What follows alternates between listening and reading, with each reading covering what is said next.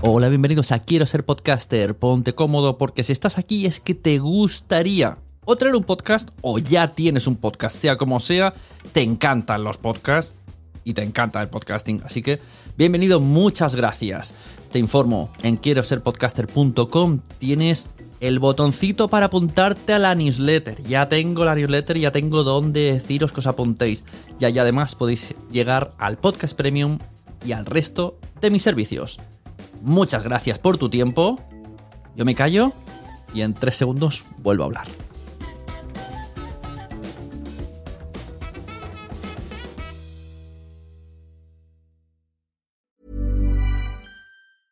Many of us have those stubborn pounds that seem impossible to lose, no matter how good we eat or how hard we work out. My solution is PlushCare.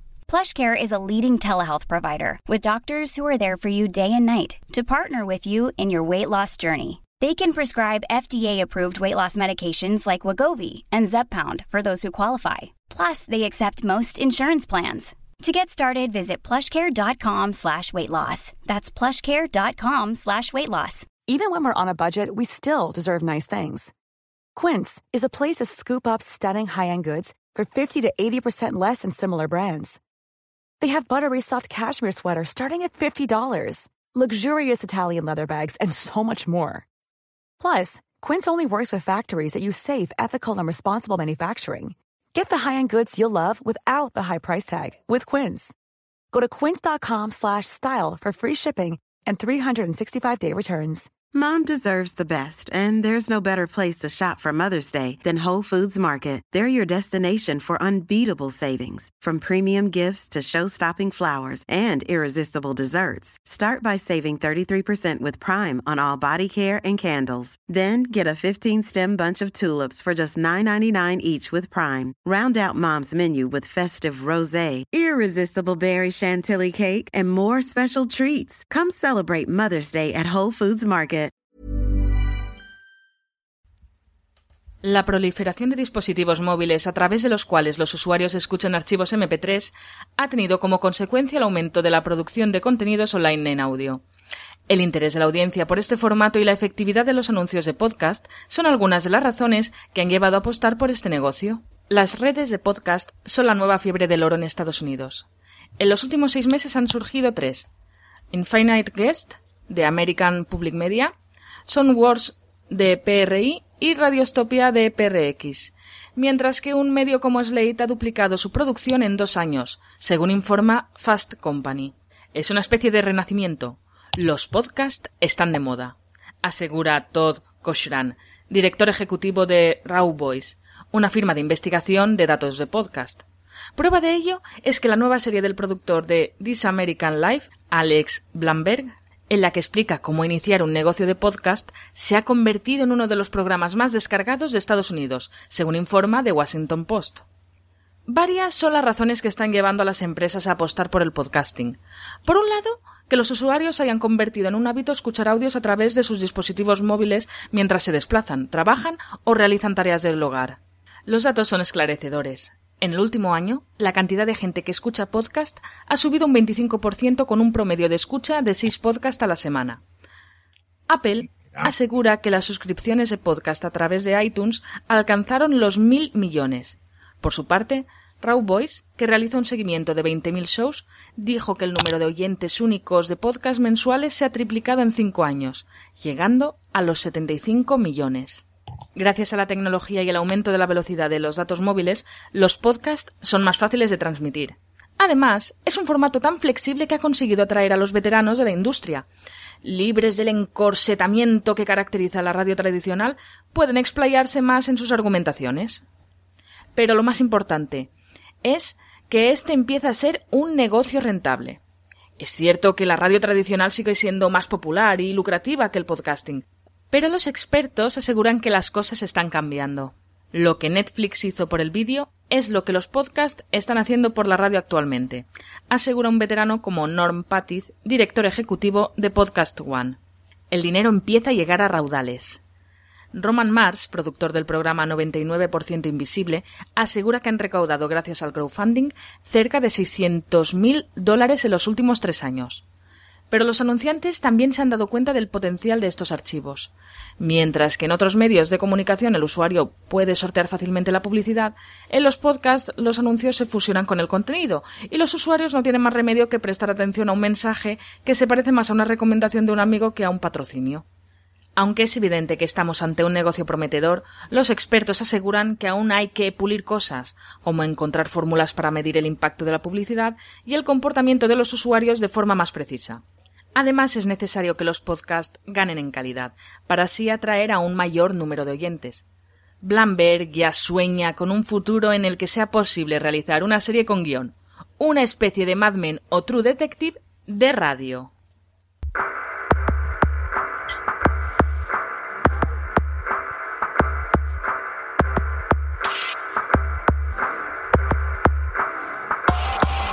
Bienvenidos a Sunecracia. Habéis escuchado un artículo que me topé por internet, me lo pasó un usuario llamado Huchu y quería meterlo en este programa justamente porque tengo un invitado muy especial. Hemos, eh, la persona que ha leído es Andrea Sisona y nos sirve muy mucho de introducción porque tenemos hoy a una persona que quería hablar con él hace mucho tiempo de podcasting, que es Pac Chester. ¿Cómo estamos? Buenas noches, Une. ¿Cómo estás? A la gente lo conocerá como presentador de Camañece, que no es poco, Amañece, que no es poco y que no es poco. Zaragoza TV, y esto ha sido más o menos eh, donde te ubico. Ahora ya vamos a hablar un poco de ti y... Bueno, también soy cantante. Cantante, es verdad, te hemos escuchado en Los Hombres de Paco. Hasta ahí, hasta ahí es donde te conozco. Hoy te vamos a conocer un poco más y vamos a utilizar un poco tu, tu carrera, tu manera de pensar, tu manera de ser para hablar un poco de podcasting. Hablar, uniremos también un poco con la noticia que hemos escuchado y a ver qué sale aquí entre los dos con esto de podcasting, que nos gusta mucho a los dos. Una conversación de podcaster, ¿no? Una, una confesión. Eso es. Eso es. Venga, vamos. de alguna manera es una confesión, ¿eh? Yo en los podcasts me confieso. Claro. ¿Tú has visto mis alegatos, atrevidos alegatos, de esos que a veces alguien no entiende o, que confunden, pero realmente son confesiones de, mi forma de ser y de mi forma de pensar. Que una de las cosas que pensé que se podía hacer en el podcast era, ¿y por qué no decir lo que pienso y lo que siento? Además, si es contrario a lo que sienten o lo que piensan los demás, mejor para tener más opinión. O sea que aquí vamos a, divagar lo que haga falta y sin ningún problema porque no tenemos ningún director general que nos marque línea editorial, ¿no? Yo creo que no vas a marcar línea editorial, ni vas a poner tacos, aquí, solo, solo marcarán si algún bebé me llora. Ah, bueno, pues pero eso... Eso, se edita y la gente no se entera. mayor, eso es fuerza mayor. Pues sí, recuerdo ahora, bueno, recuerdo, pero no recuerdo. Me viene vagamente alguna de estos discursos en plan Moisés que has dado en, Zaragoza, que me acuerdo que dijiste, me tengo que apuntar para futuras gracias, pero no me la apunté y eran tus teorías sobre la manera de ver el podcasting y lo he oído varias veces de diferentes maneras dicha por ti y me gusta mucho como, como lo piensas y como lo muestras, que más o menos lo que un poco lo que has dicho, pero a ver si te, bien, si te, si te estoy recordando lo que quiero decir. yo, yo creo que el podcasting es libertad. Fundamentalmente voy a hablar de libertad. El podcasting tiene algo que lo diferencia de los... Vamos, yo he trabajado en medios de comunicación toda la vida, entonces cuando empecé a descubrir el podcast, el podcasting, eh, de lo que me di cuenta es que descubría algo que yo no tenía en un medio de comunicación, y es libertad. Libertad para exponer el contenido que quisiera, libertad para hacerlo como me diera la gana y en la duración que yo considerara oportuno, ¿no? Esa es una de las primeras cosas que a mí me surgió el podcast. Eh, dije, lo primero escuché, me daba mucha pereza empezar uno, pero después me sentí en la obligación de, trabajando en medios de comunicación, conociendo gente que sabe mucho de podcasting, porque ¿por qué no voy a hacer yo uno? No voy a ser tan jeta de escuchar los de los demás. Voy a hacer uno y que los demás también puedan disfrutar de mi podcast, ¿no? Esa es un poquito para mí el motor del podcast, la interacción entre los podcasters, ¿no? que no es eh, el medio antiguo, el tradicional, vamos a llamarlo así. En vez de llamarlo especulativo, vamos a llamarlo tradicional. Los medios tradicionales son tres o cuatro medios, se dirigen a todo el mundo y marcan opinión en el podcast no es así. En el podcast somos muchas personas dirigiéndonos a muchas personas que interactuamos entre nosotros, que mm, nos sorbemos contenidos o nos criticamos contenidos y que además tenemos un bar que se llama Twitter donde vamos a opinar de nosotros mismos y de nuestros podcasts. Lo cual para mí, a pesar de las discusiones que ahí se puedan montar, enriquece. Porque si algo enriquece es la diversidad de opiniones. Y en el podcast eh, pues la diversidad de opiniones es toda, porque como decía antes, yo creo que libremente un podcast te permite decir tu opinión. lo cual no es una razón mayúscula, pero es tu opinión. Y muchas opiniones normalmente, pues, eh, oye, hacen una teoría, ¿no? O hacen una forma de ver las cosas. Sí, sí, quizá... Entonces, para mí el podcasting es interactuación, libertad y compartir cosas. Compartir. Luego ya, lo que otros entiendan por podcasting, pues no tendrá que ver con lo que piense yo. A mí el podcast, lo primero que pensé es, joder, con cuatro micros en mi casa y una mesita pequeña, voy a poder hacer un programa de radio, ¿no? A mi manera. Es decir, nadie me va a decir cuánto va a durar cada sección. Nadie me va a decir si esto no procede o deja de proceder. Es más, hice un alegato entre los que se podía decir que se podían decir tacos.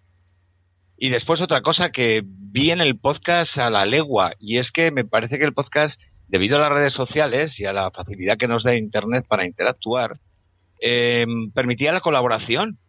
Joder, y colaborar con otra gente es maravilloso, ¿no? Así que yo ofrecí muchas colaboraciones y dejé mi podcast abierto a, que fuera un podcast colaborativo, sobre todo. Eso recuerdo al principio, cuando apenas os conocía, que me, daba mucha curiosidad, que, que decía, esta semana ha colaborado tal oyente, y a la semana siguiente decía, ahora se ha apuntado otro oyente y ha enviado otra sección. Y decía, anda, curioso.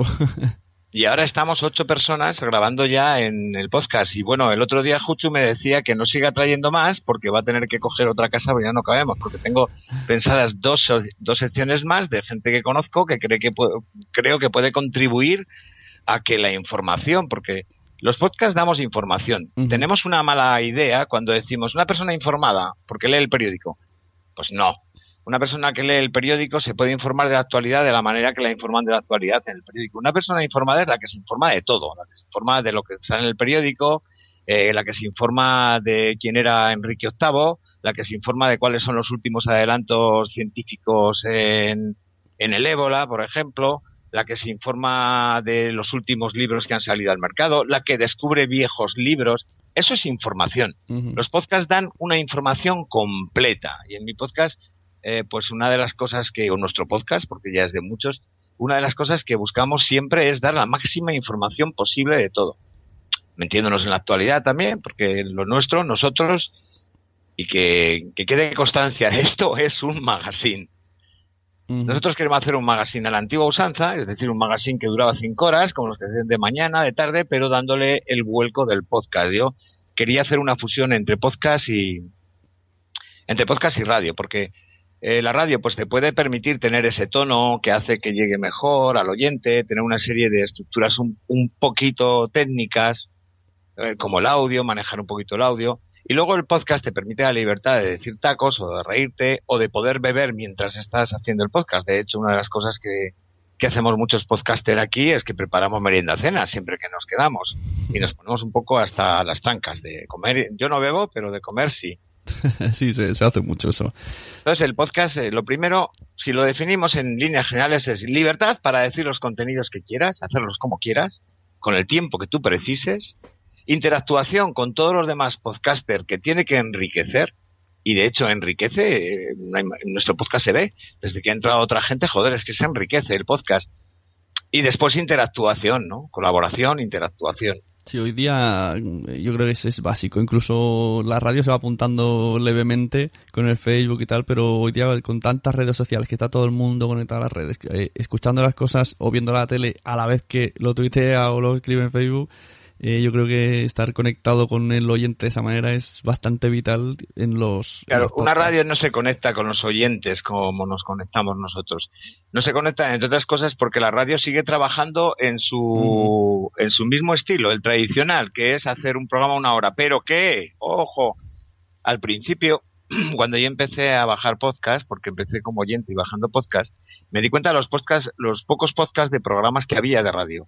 Ahora, un programa que se precie tiene su podcast colgado. Y si no, no es un programa que se precie. Y muchos, muchos programas tienen más audiencia en sus podcasts que en sus programas. ¿Por qué? Porque el podcast te permite escucharlo a cualquier.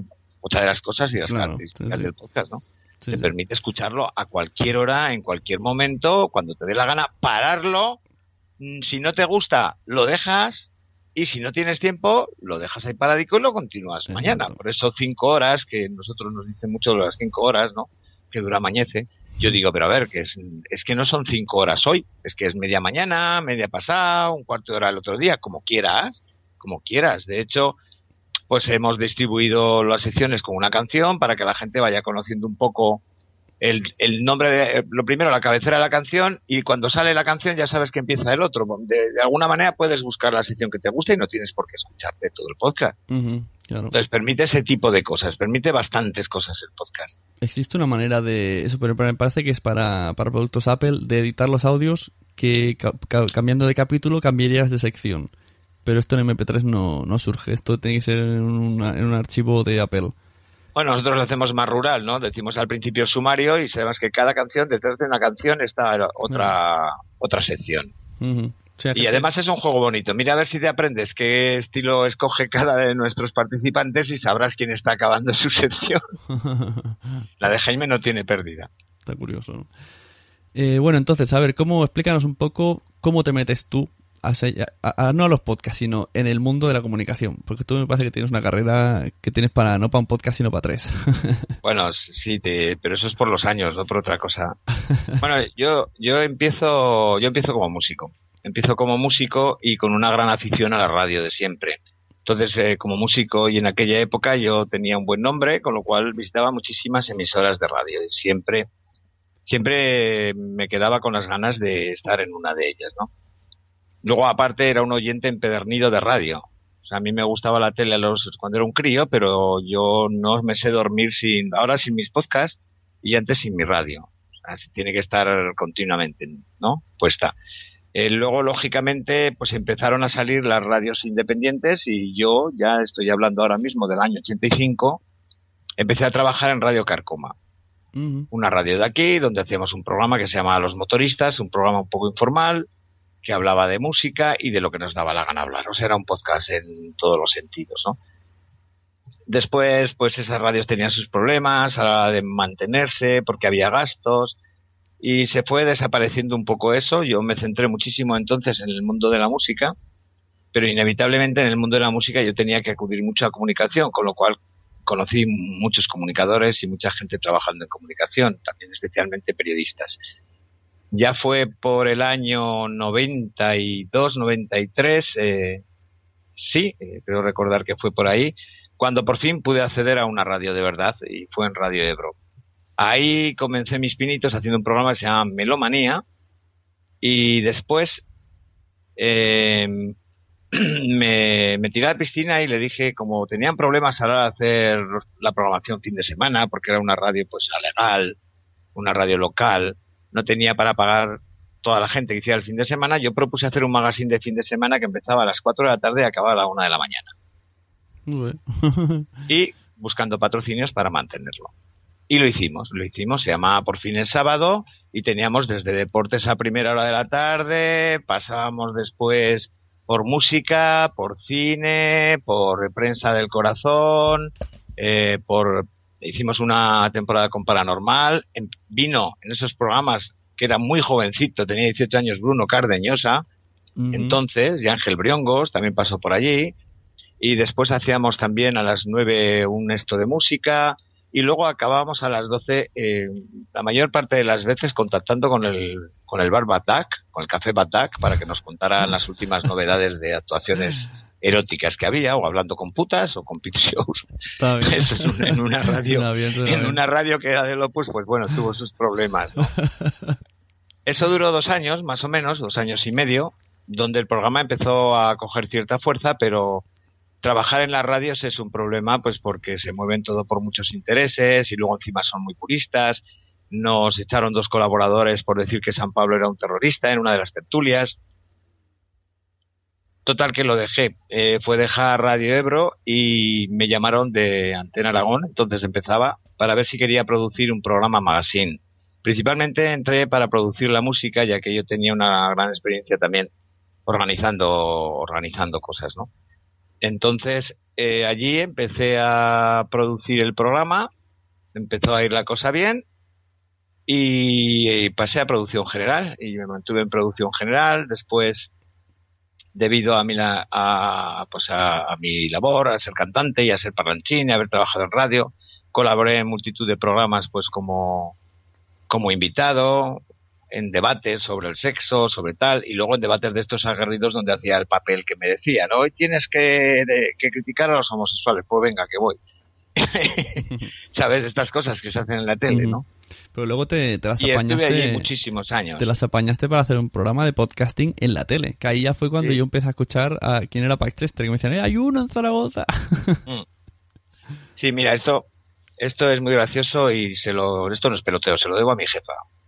A mi jefa que se llama Victoria y que a veces colabora con nosotros también en el podcast. Después de estar en esta televisión que te digo Antena Aragón, era una televisión autonómica privada, pues la absorbió ya la autonómica real y unos 19 personas, imagino que los más valiosos o los más tontos, los que menos mal dábamos, nos llevaron a otra tele local que organizaban los mismos empresarios que habían dejado aquella. En esta tele local que se llama ZTV, que comencé en el 2005, es donde sigo ahora de productor. Y ahí, pues, bueno, choqué con una directora que había sido también seguidora de mis grupos y que me conocía mucho.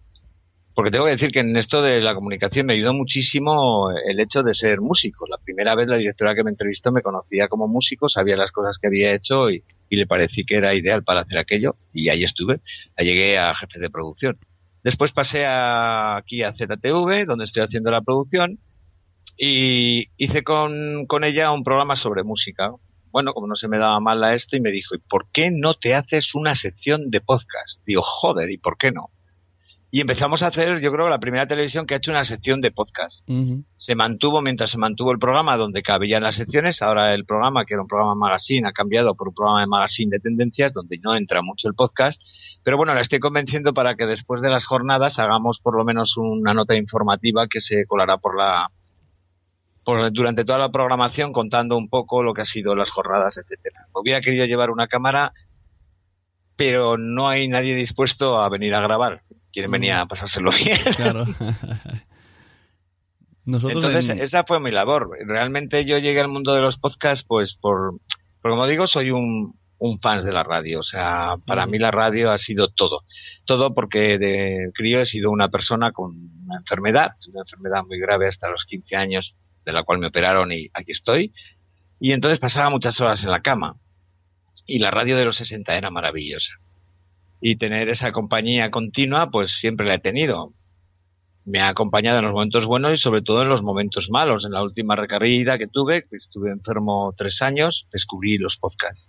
Joder, Em- em- sí, porque me, me volvía loco porque, claro, a mí me gustaba escuchar la radio de Mm, noche. claro. Macho, y el hablar por hablar o, Sí, o sí, el sí. mo- la parroquia del Monaguillo como que no era aquello que yo buscaba, ¿no? Y claro, lo que me gustaba era la Rosa de los Vientos. De pronto vi que se descargaban por internet todos los monográficos, empecé a descargarlos, me regalaron un iPod y ahí empecé a ver que había otro tipo de radio, otro tipo de forma de hacer la comunicación. Empecé a probar, al principio me tiraba para atrás eh, la edición, el sonido, pero de pronto me, me empecé a dar cuenta, la primera vez pues apagaba y dije, guau, qué sonido y tal, luego, este tío, joder, no sabe hablar, ¿no? Y a lo mejor escuchaba uno y digo, pues este tío no sabe, hostia, pero cuando lleva cinco minutos, joder, pe, escucha, escucha, pero que está diciendo cosas de puta madre. Sí, sí. Y me enganché. Y me enganché inevitablemente y me volví un devorador de podcast, un, un divulgador. A todo el mundo, bájate este podcast, has escuchado La Guardilla, escúchate esto, no te puede no gustar. Y en esa época, viendo cómo funcionaban según qué podcast, empecé a, a tener, no iba a decir una visión, pero esto sonaría, sonaría. Empecé a tener pensamientos El sobre lo que podía suponer el podcast, porque yo me daba cuenta que como, como persona de comunicación, que conozco un poco los engranajes de la comunicación y cómo funciona, y después, pues como oyente acérrimo a la radio, me daba cuenta que estábamos ante un nuevo formato que tarde o temprano se habría de imponer. Y que era interesante estar ahí, ya fuera como oyente o como podcaster, porque era una nueva forma de comunicación. A mí todo lo que es nuevo y todo lo que aporta algo diferente em, me gusta. Y el hecho de que una persona desde su casa se pueda comunicar con todos y contarles su vida, o sobre todo, lo más importante en los podcasts, contar lo que saben, ¿no? Yo me quedo maravillado cuando oigo la bardilla y oigo ahí cómo la gente se cuenta sus historias de matemáticas o, Ujú. o Istocas o bueno cualquiera o Sí, el búho lo- lo- cuando se dejan ahí la piel contándote historias de España que que las entiendes mejor que en ninguna que en ningún sitio, ¿no? O cuando los gravinas se desbarran durante dos horas y te puedes morir de risa. Yo digo que a mí el podcast me ha curado dolores. A mí el podcast me ha quitado malos rollos. A mí el podcast me da esperanza. Y en estos momentos en el que además pues, tengo también una situación un poco complicada porque mi mamá tiene Alzheimer, pues el hecho, por ejemplo, de tener que ir a Barcelona el sábado para mí es una maravilla. Y ir nominado ya ni te digo. Entonces, para, para, mí el podcast es, es una cosa que nos puede hacer incluso mejores. Se habla mucho del egocentrismo del podcast. y, y yo creo que no está el egocentrismo. O sea, eh, pienso que egos tenemos todos en todas partes y todos pensamos que nuestra película es la mejor y todos pensamos que nuestro libro es el mejor y pensamos que somos los mejores y que tenemos el pensamiento eh, verdadero en nuestra cabeza, ¿no? Entonces, lógicamente todos somos un ego porque vemos el punto de vista de la vida de nuestra ego personalidad, con lo cual es muy difícil que entendamos las cosas como otro. Pero los egos que hay aquí son sanos. Los egos que yo he conocido, más. Se podría contar maravillas de los egos que se conocen en los medios de comunicación y de cómo funcionan. Porque ahí se mueve dinero. Aquí nos mueve el entusiasmo. Entonces, normalmente lo que hay son críticas abiertas en Twitter, o pues uno se queja, el otro también, pero eso es bueno. Pero por mucho, por mucho que, haya esos egos que dices, realmente si alguien te dice algo, aunque tú al principio digas, ah, no sé qué, pues no lo oigas, pero a lo mejor al cabo de seis meses has, has cambiado de tal manera que dices, ah, mira, pues ese tenía razón, y pues no lo escuché.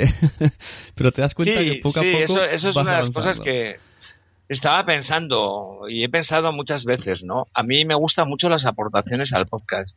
Me gusta terriblemente que la gente escriba sus correos o que nos propongan secciones o si hablamos de las cinco muertes del cine, pues pongan cinco muertes del cine. Me gusta que me digan también en un momento dado, pues esta sección no, o esta sección es larga, o por qué no pone. Me gusta. La mayor parte de las cosas que nos dicen eh, las, las pienso y digo, sí, la veo.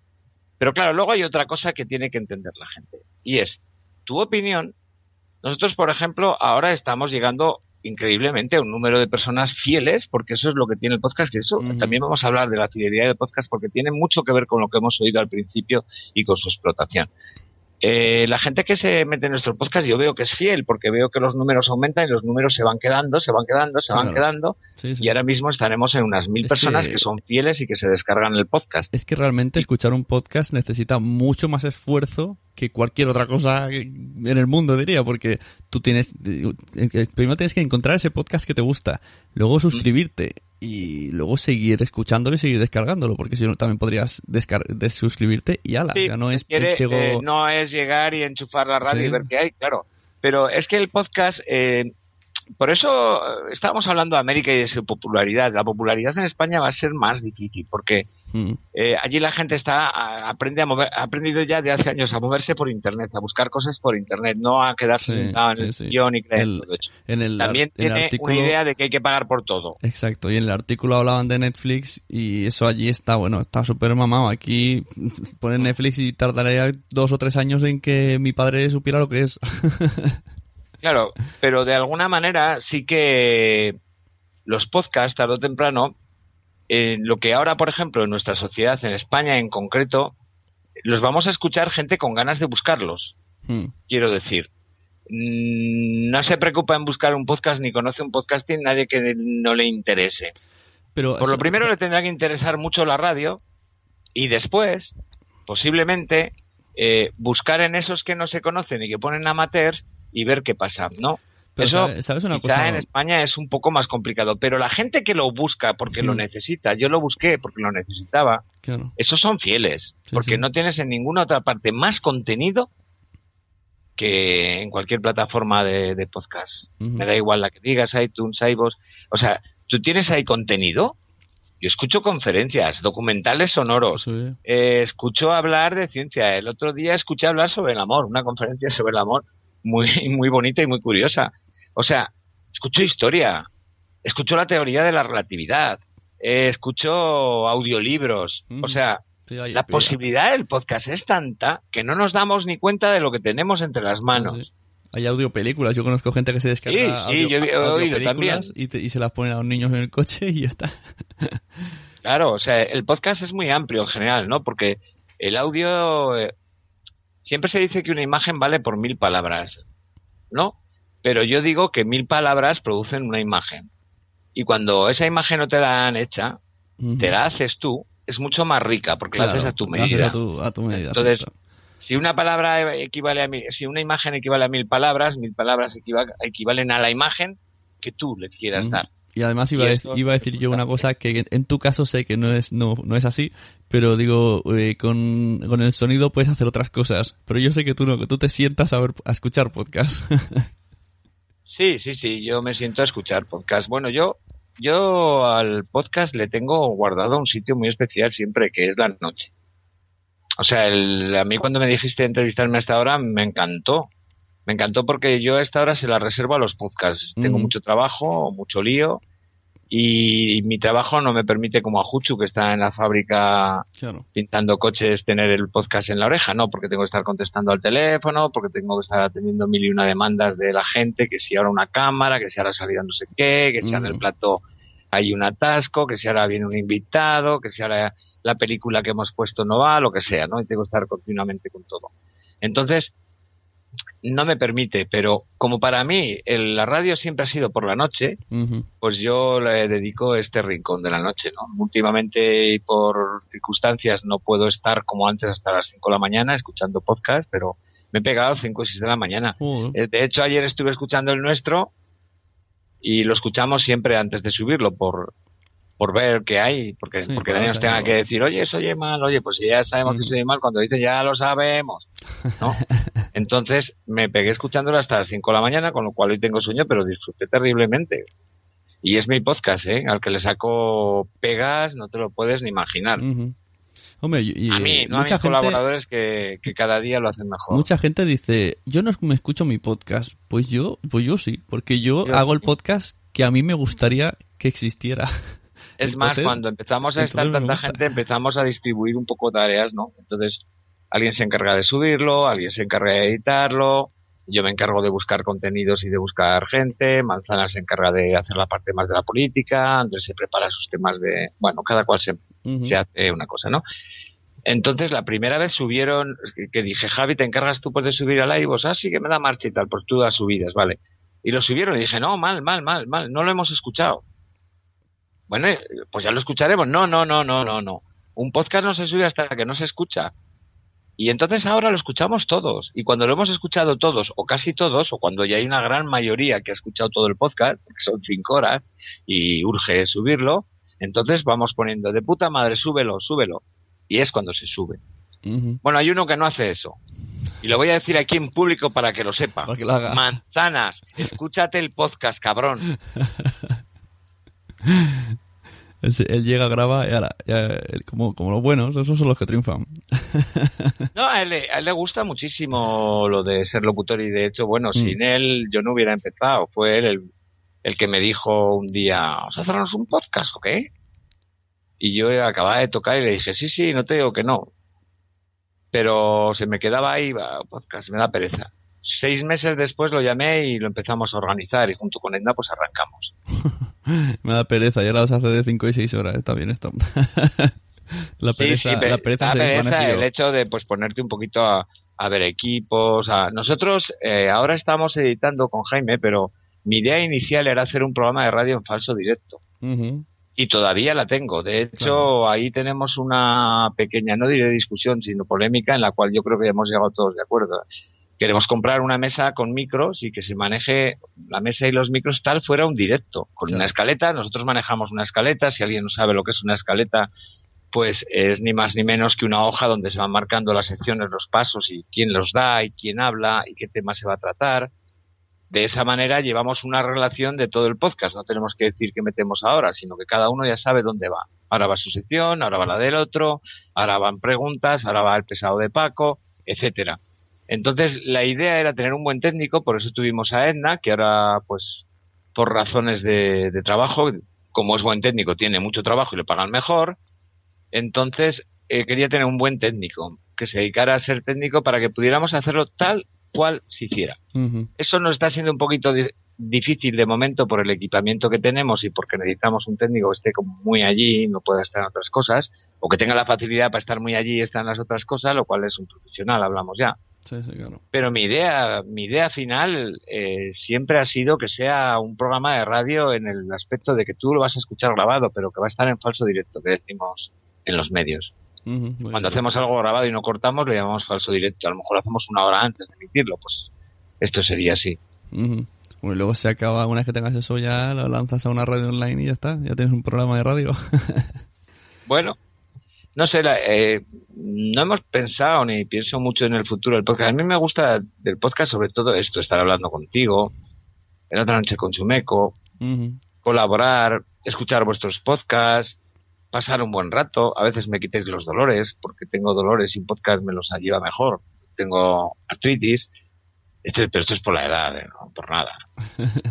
Entonces, a mí lo que me gusta del podcast es el podcast en sí, ¿no? Y, y me siento acompañado porque además es que hay una cosa muy, muy importante que dice el artículo, que cuando yo pensé en el podcast y en la posible financiación del podcast, porque también es una cosa que, que no me planteaba ahora, porque lo que quería hacer era que no, no tener ningún tipo de ataduras para, para que la información y lo que se hiciera en el podcast fuera libre porque eso, como ya te he dicho al principio, era una de las ventajas que yo veía en el mundo del podcast. Claro, una vez que entré patrocinios, a saber qué puede pasar. Aparentemente nada, pero... Ahí, está, ahí está, ahí está, ahí está, ahí está. Y lo dice el artículo muy bien, que habrá que tener mucho cuidado a la hora de invadir la publicidad.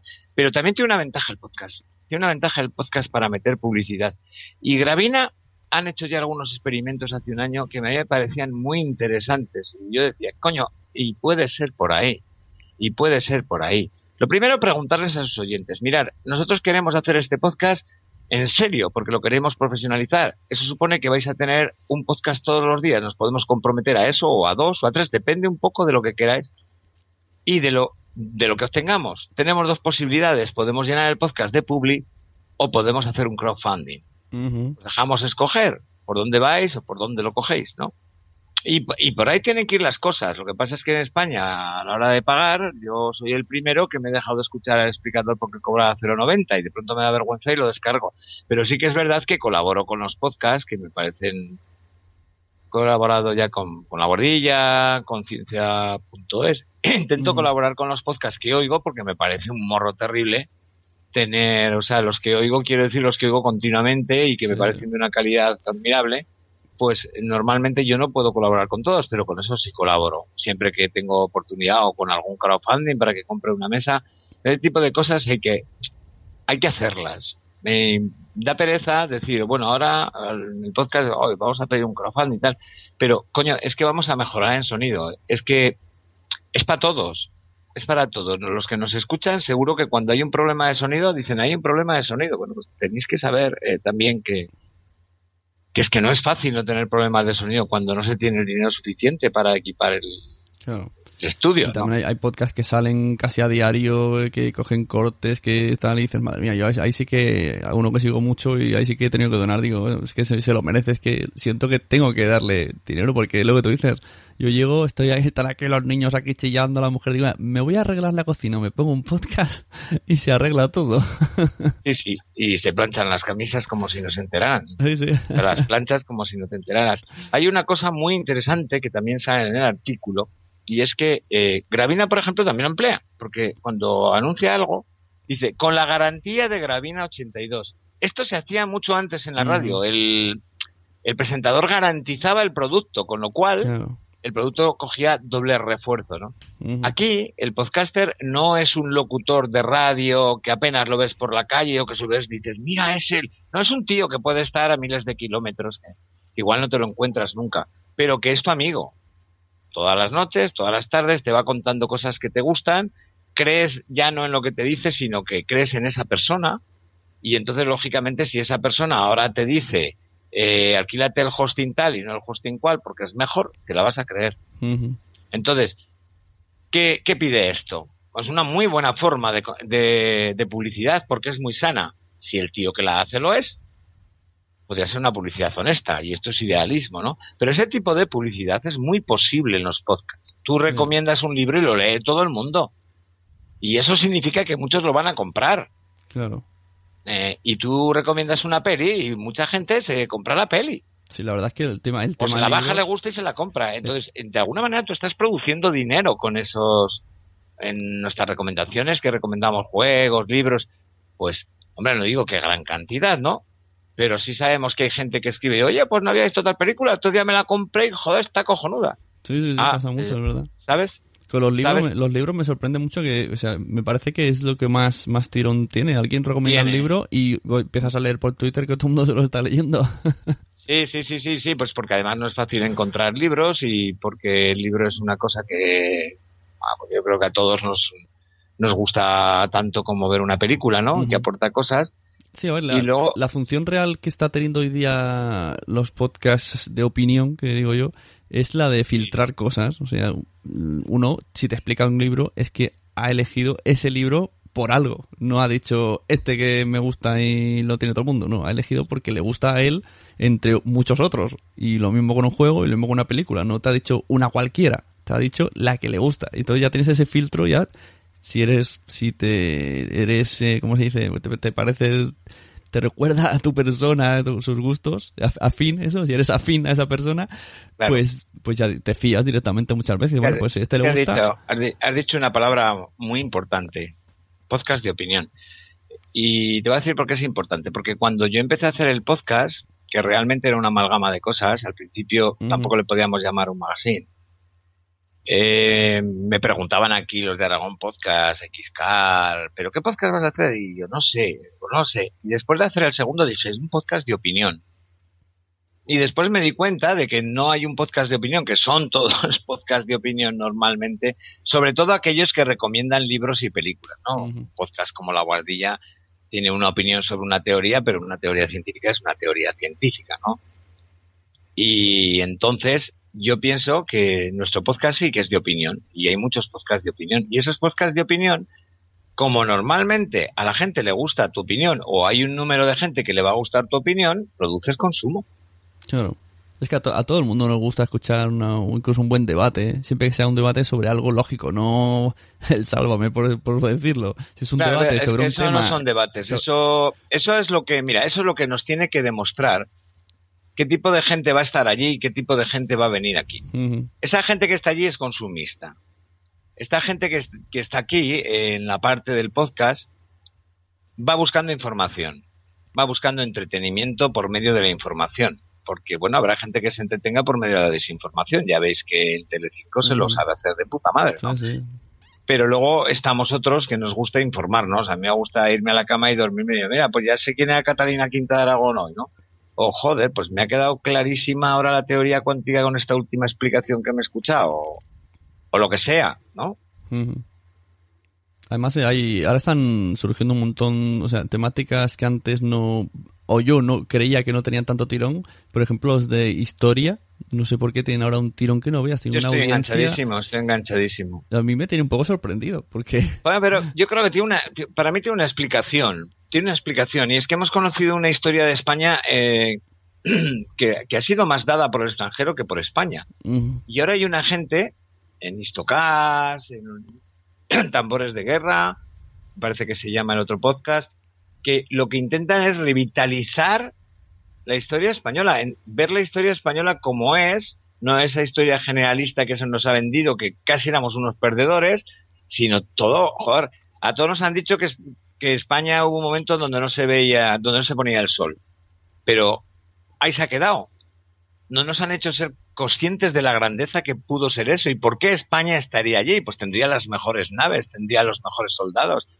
Eh, ¿Entiendes? Entonces, estos podcasts están reivindicando mucho esa historia de. España y a mí me llegan mucho. Entre otras cosas, porque la historia de España de, que estudié en la escuela o en el instituto se me hacía aburrida, tal como la presentaban, y además me parecía incolora, insípida.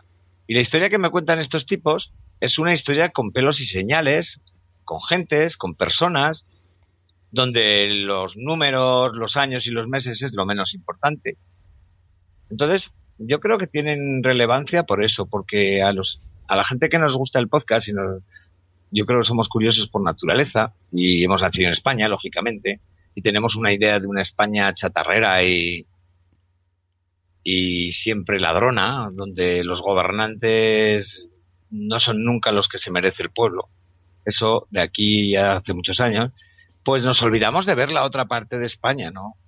parte más o menos gloriosa, parte que se ha quedado más tintada por la historia que han contado los ingleses de los españoles, curiosamente, que la nuestra propia. Entonces, para mí, por ejemplo, es una de las cosas que me enganchan de este tipo de podcast de historia, y porque la historia es preciosa. Yo no podía dejar de tener una parte de historia en el podcast que al principio hice yo. Pero yo no soy historiador, yo soy un fan de la historia, pero no soy historiador. Leo, busco, rebusco, veo películas, pregunto, veo ruinas, pero no soy historiador, ¿no? Entonces al final tuvimos la suerte de topar con Sabina y dije, esta, esta, chica yo la lío aquí. Porque la historia es una cosa muy, a mí me parece muy interesante. Y además la queríamos, nosotros la queríamos ver desde el punto de la liada parda. Ver cómo algunas cosas en la historia han sido verdaderas liadas pardas, que han cambiado el sentido de todo, como la llegada del hombre a la luna, como la teoría de la relatividad de Einstein, Einstein, etcétera. Entonces yo creo que la historia tiene mucho interés, entre otras cosas, porque no se nos cuenta bien en el cole, y estos chicos sí lo hacen, y luego a los españoles, por lo menos a mí, en mi caso, es porque me están descubriendo una historia de España que desconocía. La Armada Invencible parece que tiene más historia de la que nos contaron, por ejemplo. Pues eso, eso para la gente que intenta saber cosas es muy interesante. Es curioso que, que se está, yo estoy notando que como una madurez en los temas de podcasting. Antes era mm, cuando, yo al menos empezaba a escuchar eran tres amigos, tres amigos hablando de series, tres amigos hablando de películas, cuatro amigos hablando de videojuegos. Ahora ya no son, ya no son chavales. No, no, no. Ya son Ahora es gente, muy especializada que da un nivel que a nivel Maribel. O sea, yo cuando salgo al podcast y y preparamos los temas. Intento que sean temas que vea que es gente que se los va a currar bien, que les va a dar nivel. Eh, decidí meter una sección de derecho porque teníamos dos abogados en la en el podcast y me pareció que dar una aportación del sistema legal es bastante importante para la gente. Y todo lo que cuido es eso, una historiadora para que haga historia. Después está Juchu, que es un fan de la novela negra como yo, pues para que haga novela negra. Jaime, que lo puedes poner donde quieras y que ahora está con su historia del misterio. Pero lo que intentamos siempre, y luego, bueno, Javi, que Javi rebusca las cosas, contrasta casi todo lo que dice, nos habla siempre de verdades y de mentiras. Entonces, intentamos dar en el podcast seriedad, porque yo creo que los podcasts se han dado cuenta que lo que busca la gente en un podcast es la seriedad, el divertimento, tal, el desenfado, sí, sí es importante, yo creo que es importante. Pero sobre todo la información. Es lo que te decía al principio, que yo cuando empecé a escuchar podcast, escuchaba tíos que hablaban incluso mal o que se reían tontamente o, o que decían tacos, pero hostia, me enganchaba terriblemente porque me estaban contando unas cosas que era lo que buscaba, que alguien me comunicara, comunicación, comunicación, y el podcast es comunicación en su mayor esplendor porque la comunicación cuando es de uno a otro, como este caso que estoy casi hablando yo, no es comunicación la comunicación que entendemos como comunicación no son más que medios de información, pero no son comunicación. La comunicación tiene que tener una respuesta y otra respuesta. Eso es comunicación. Por eso decía que el podcasting ha hecho que la comunicación, la información pase a ser comunicación. Y que ya no sean tres hacia el resto, sino es, eh, son gente interactuando como si de una red social se tratara, con su bareto que se llama Twitter, donde se van poniendo sus cosas y se van intercambiando ideas, donde se colabora podcast con podcast. El otro día con Sumeco me decía que sí, bueno, pues que se criticaba un poquito eso de mirarnos el ombligo y de que a veces se colaboraba podcaster con podcaster. Bueno, pues y es que es lo bueno del podcast que tú puedas venir a mi podcast o que Kiscar pueda estar en mi podcast o yo en el suyo. Es que eso es cojonudo. Sí, yo creo que, que, eso es como, o sea, los que dicen eso debe ser una mentalidad un poco radio, ¿no? De, ay, yo no me imagino a Francino yendo al otro, no sé. ¿Cómo que no? Pues un día entra Francino con el Carlos este, que me acuerdo ahora cómo se llama. Herrera. el Carlos Herrera entran los dos allí y hacen un crossover y igual la gente flipa. de hecho, en los 60 veces se unían dos locutores para hacer un y fulanito y fulanito estarán la noche de tal para recaudar fondos. Y había dos locutores unidos ahí, cuando había que llamar la atención. Entonces, a mí también me gusta mucho cuando se mezcla. Y, lo, que decías de, la comunicación, del feedback con el oyente, la verdad es que yo no concibo un podcasting sin que haya alguien al otro lado. Solo ver números de descargas no, no me dice nada. Prefiero que me, que me hablen. Y, sobre todo lo, en, el, en el artículo este decía se titulaba El negocio lucrativo, las radios, el podcasting. Y empieza hablando de los móviles. Y eso es verdad. O sea, gracias a, las redes sociales y a los móviles, que también las redes sociales están creciendo por los móviles, pues gracias a eso está creciendo también el podcasting, porque es que te lo llevas a cualquier momento, te lo descargas con estos eh, podcasts. El otro, día, el otro día, con un compañero no muy afortunado en su forma de pensar, cuando yo era podcasts decía, ah, podcast no, el futuro será una radio digital que tú lleves en el coche y que tú puedas manejar los programas que quieres. Digo, que no te compres la radio digital, cómprate un iPod, que ya está, que ya ha salido eso que tú vas con un, que, que, tú ya no vas con la radio viendo en el coche que ponen ni si se va o no se va la emisora, que tú te metes tu iPod con tus 50 podcasts claro. y pasas el viaje. Sí, sí. No, pero, eh, un audiolibro. Eso del coche. Para mí, podcast es muy amplio la palabra podcast. Eso del coche llegará seguro. Lo implementarán una iPod o alguna historia en el coche y hasta en lugar de meter el auxiliar en los altavoces, ya puesto para la gente que no tenga que buscar. Eso va a llegar seguro. O tu puerto USB con MP3. Si es que eso ya, ya está, de alguna manera. Yo lo que le quería decir a este hombre que la evolución de la radio ya había llegado, que no era tener una radio digital que pudieras manejar solamente con la palabra, que eso era una estupidez, que la radio del futuro era la radio que te diera la información que tú buscas, no la que te dan. Porque una de las cosas que a mí me hizo tirar a buscar podcast es que mi aburrimiento terrible de que los contenidos de radio oh, no son malos, son paupérrimos te van a pegar dos horas hablando de política por la noche y cuatro por la tarde. y una hora y media, dos por la madrugada y otra al mediodía del mismo partido y de la misma mierda del fútbol. Sí, fútbol música. Yo no consigo. La gente cuando normalmente la entrevisto en este podcast y tal, si todo el mundo me dice, yo empecé con la Rosa de los Vientos. Y yo digo, bueno, yo, yo, nunca la escuché, pero es que yo nunca he encontrado un programa de radio en la radio. No, yo, yo no escuchaba radio en el coche, en viajes, y yo me pasaba el día haciendo zapping y música, música, música, fútbol, fútbol, música, y a lo mejor me quedo escuchando una tertulia eterna de fútbol, aunque sí que me gusta el fútbol, pero en la radio aburren soberanamente. Sí, bueno, algunas tertulias divertidas, pero es que siempre es el mismo tema, es sacar Y aún a día de hoy todavía no sé, no te puedo decir a qué hora, por ejemplo, sé que daban el programa de Buena Fuente en la radio, pero no sabía ni cuándo. Yo lo escuchaba en versión podcast y solamente tengo ubicado un programa que da en Radio Nacional el domingo por la noche. El único. Que es el de Wisteria Lane. Pues lo he pillado por casualidad a veces volviendo de casa a mi suegra y a base de pillarlo más o menos digo, ah, mira, pues es este. Pero yo no sé. Yo sí, yo sí. Hubo una época en que tenía los horarios de los programas que me gustaban súper controlados.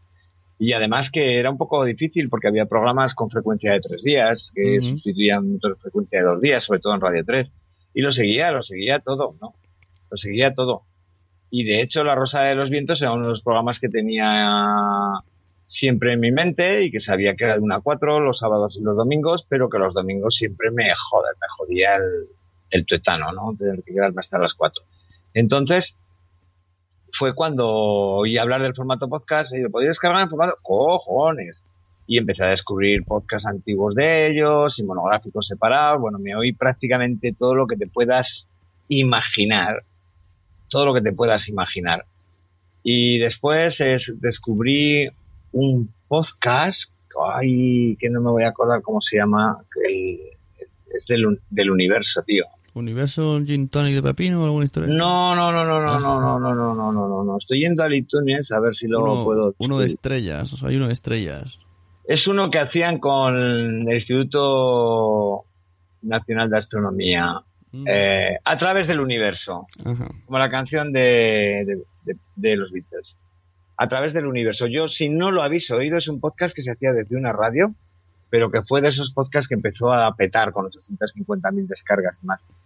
Y es un podcast de que hacen dos físicos, allí en una tele pequeñita en Andalucía, y que lógicamente ahí habían cuatro, se oían podcast, y que es una puñetera maravilla en todos los aspectos en todos los aspectos. De pronto un día deciden reivindicar el estado de la mujer y los dos se convierten en mujer y salen dos presentadoras durante todo el programa, por ejemplo.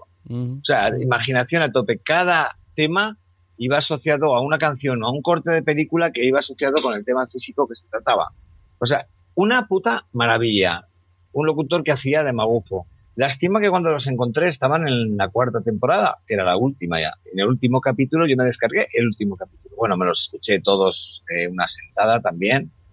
Y entonces empecé a buscar más podcasts y es cuando empecé a encontrar podcasts como ya te he dicho antes, ¿no? Podcasts que al principio me tiraban el oído y una amiga me decía, es que tiran el oído. Digo, sí, pero quédate un rato.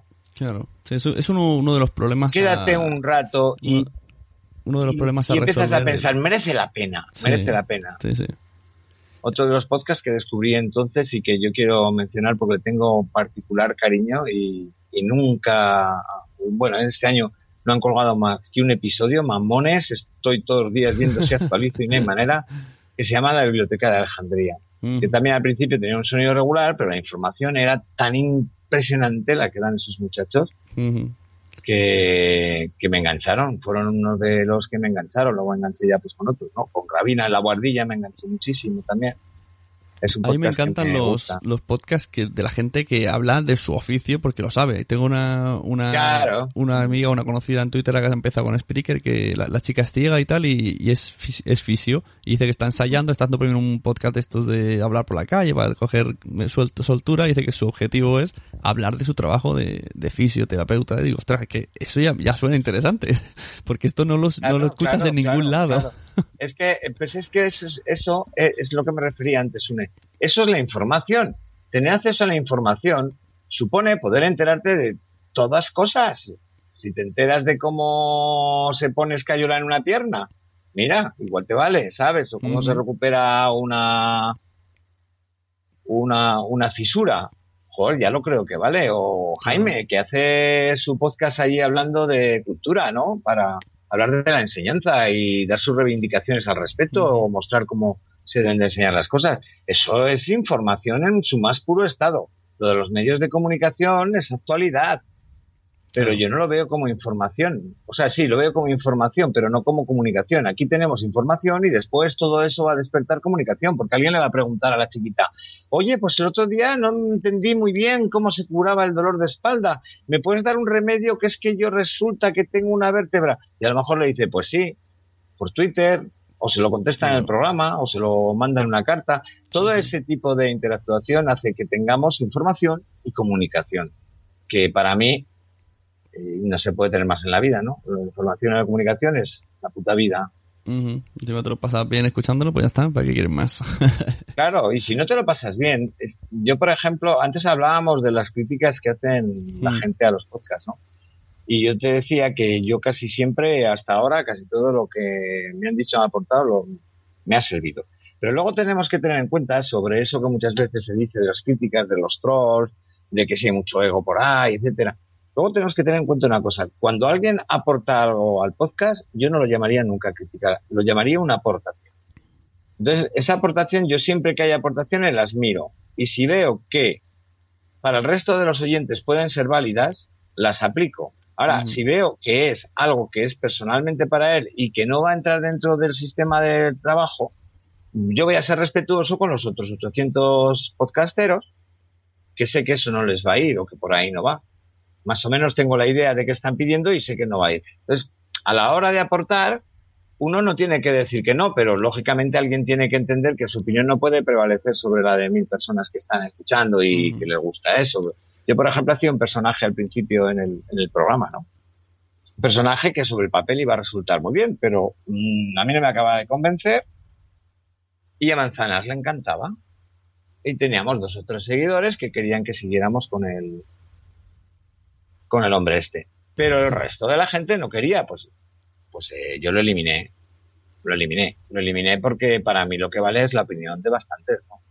El feedback de muchos, ¿no? No sé, alguien te dice, esa tertulia que hacéis no vale una mierda. Y luego tienes otros 15 diciendo, la tertulia del otro día estuvo floja, pero deberíais de hablar de no sé qué. O, la tertulia del otro día estuvo bien, lo que sea. Pues dices, bueno, pues, ¿qué me dices? ¿Te que quite la tertulia y un jamón?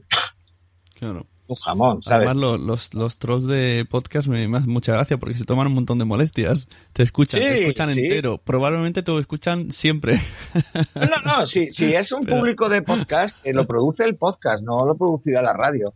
Porque como es una cosa muy cercana, es vamos a escuchar todo a ver qué está mal, que yo sé más. No sé, y se escuchan todo y, y se activan. Ellos pensarán que están, bueno, pues que están atacando, pero no lo están haciendo, están activando, están dando una opinión que a veces puede ser divertida a veces no hay que hacerles caso y ya está. Pero mira, mientras tanto, nos escuchan. Yo ahora estaba pensando y que en... nos escuchen, no, es importante, ¿no? Es, eh, si Sí. tú me compras el libro y luego lo escupes, a mí me y escupe mi libro, ¿vale? Ya lo has pagado. Me estaba No, acordando ahora de, como he dicho, los podcasts de historia, que debe de haber cada talibán escuchando todo con al dedillo, que no me meto yo en un podcast de historia en la vida. Pero hay, hay talibanes buenos, o sea, quiero decir, cuando alguien te corrige porque, a ver, y a mí me pasa muchas veces hablando y hablando tanto y muchas veces manejando datos, metes la pata sin darte cuenta, ¿no? Cuando alguien te la corrige, pues bendito sea el corrector, bendito sea el podcast que nos permite además sin ningún tipo de miramiento, ¿eh? como dicen los de la guardilla, perdón por haber nacido, y os cuento que sí, que efectivamente el dato este mm, me lo han criticado, lo he comentado, lo he mirado y sí, tienes razón. Perdona, metimos la pata. Ya está, es- eso está bien, ¿no? En los medios de comunicación meten la pata y ahí se queda. ¿eh? He visto meteduras de pata y nadie corrige nada y nadie Exacto. te dice nada. Si alguien se ha comido esa metedura de pata, se la ha tragado. Mm, Aún dicen que lo han hecho bien.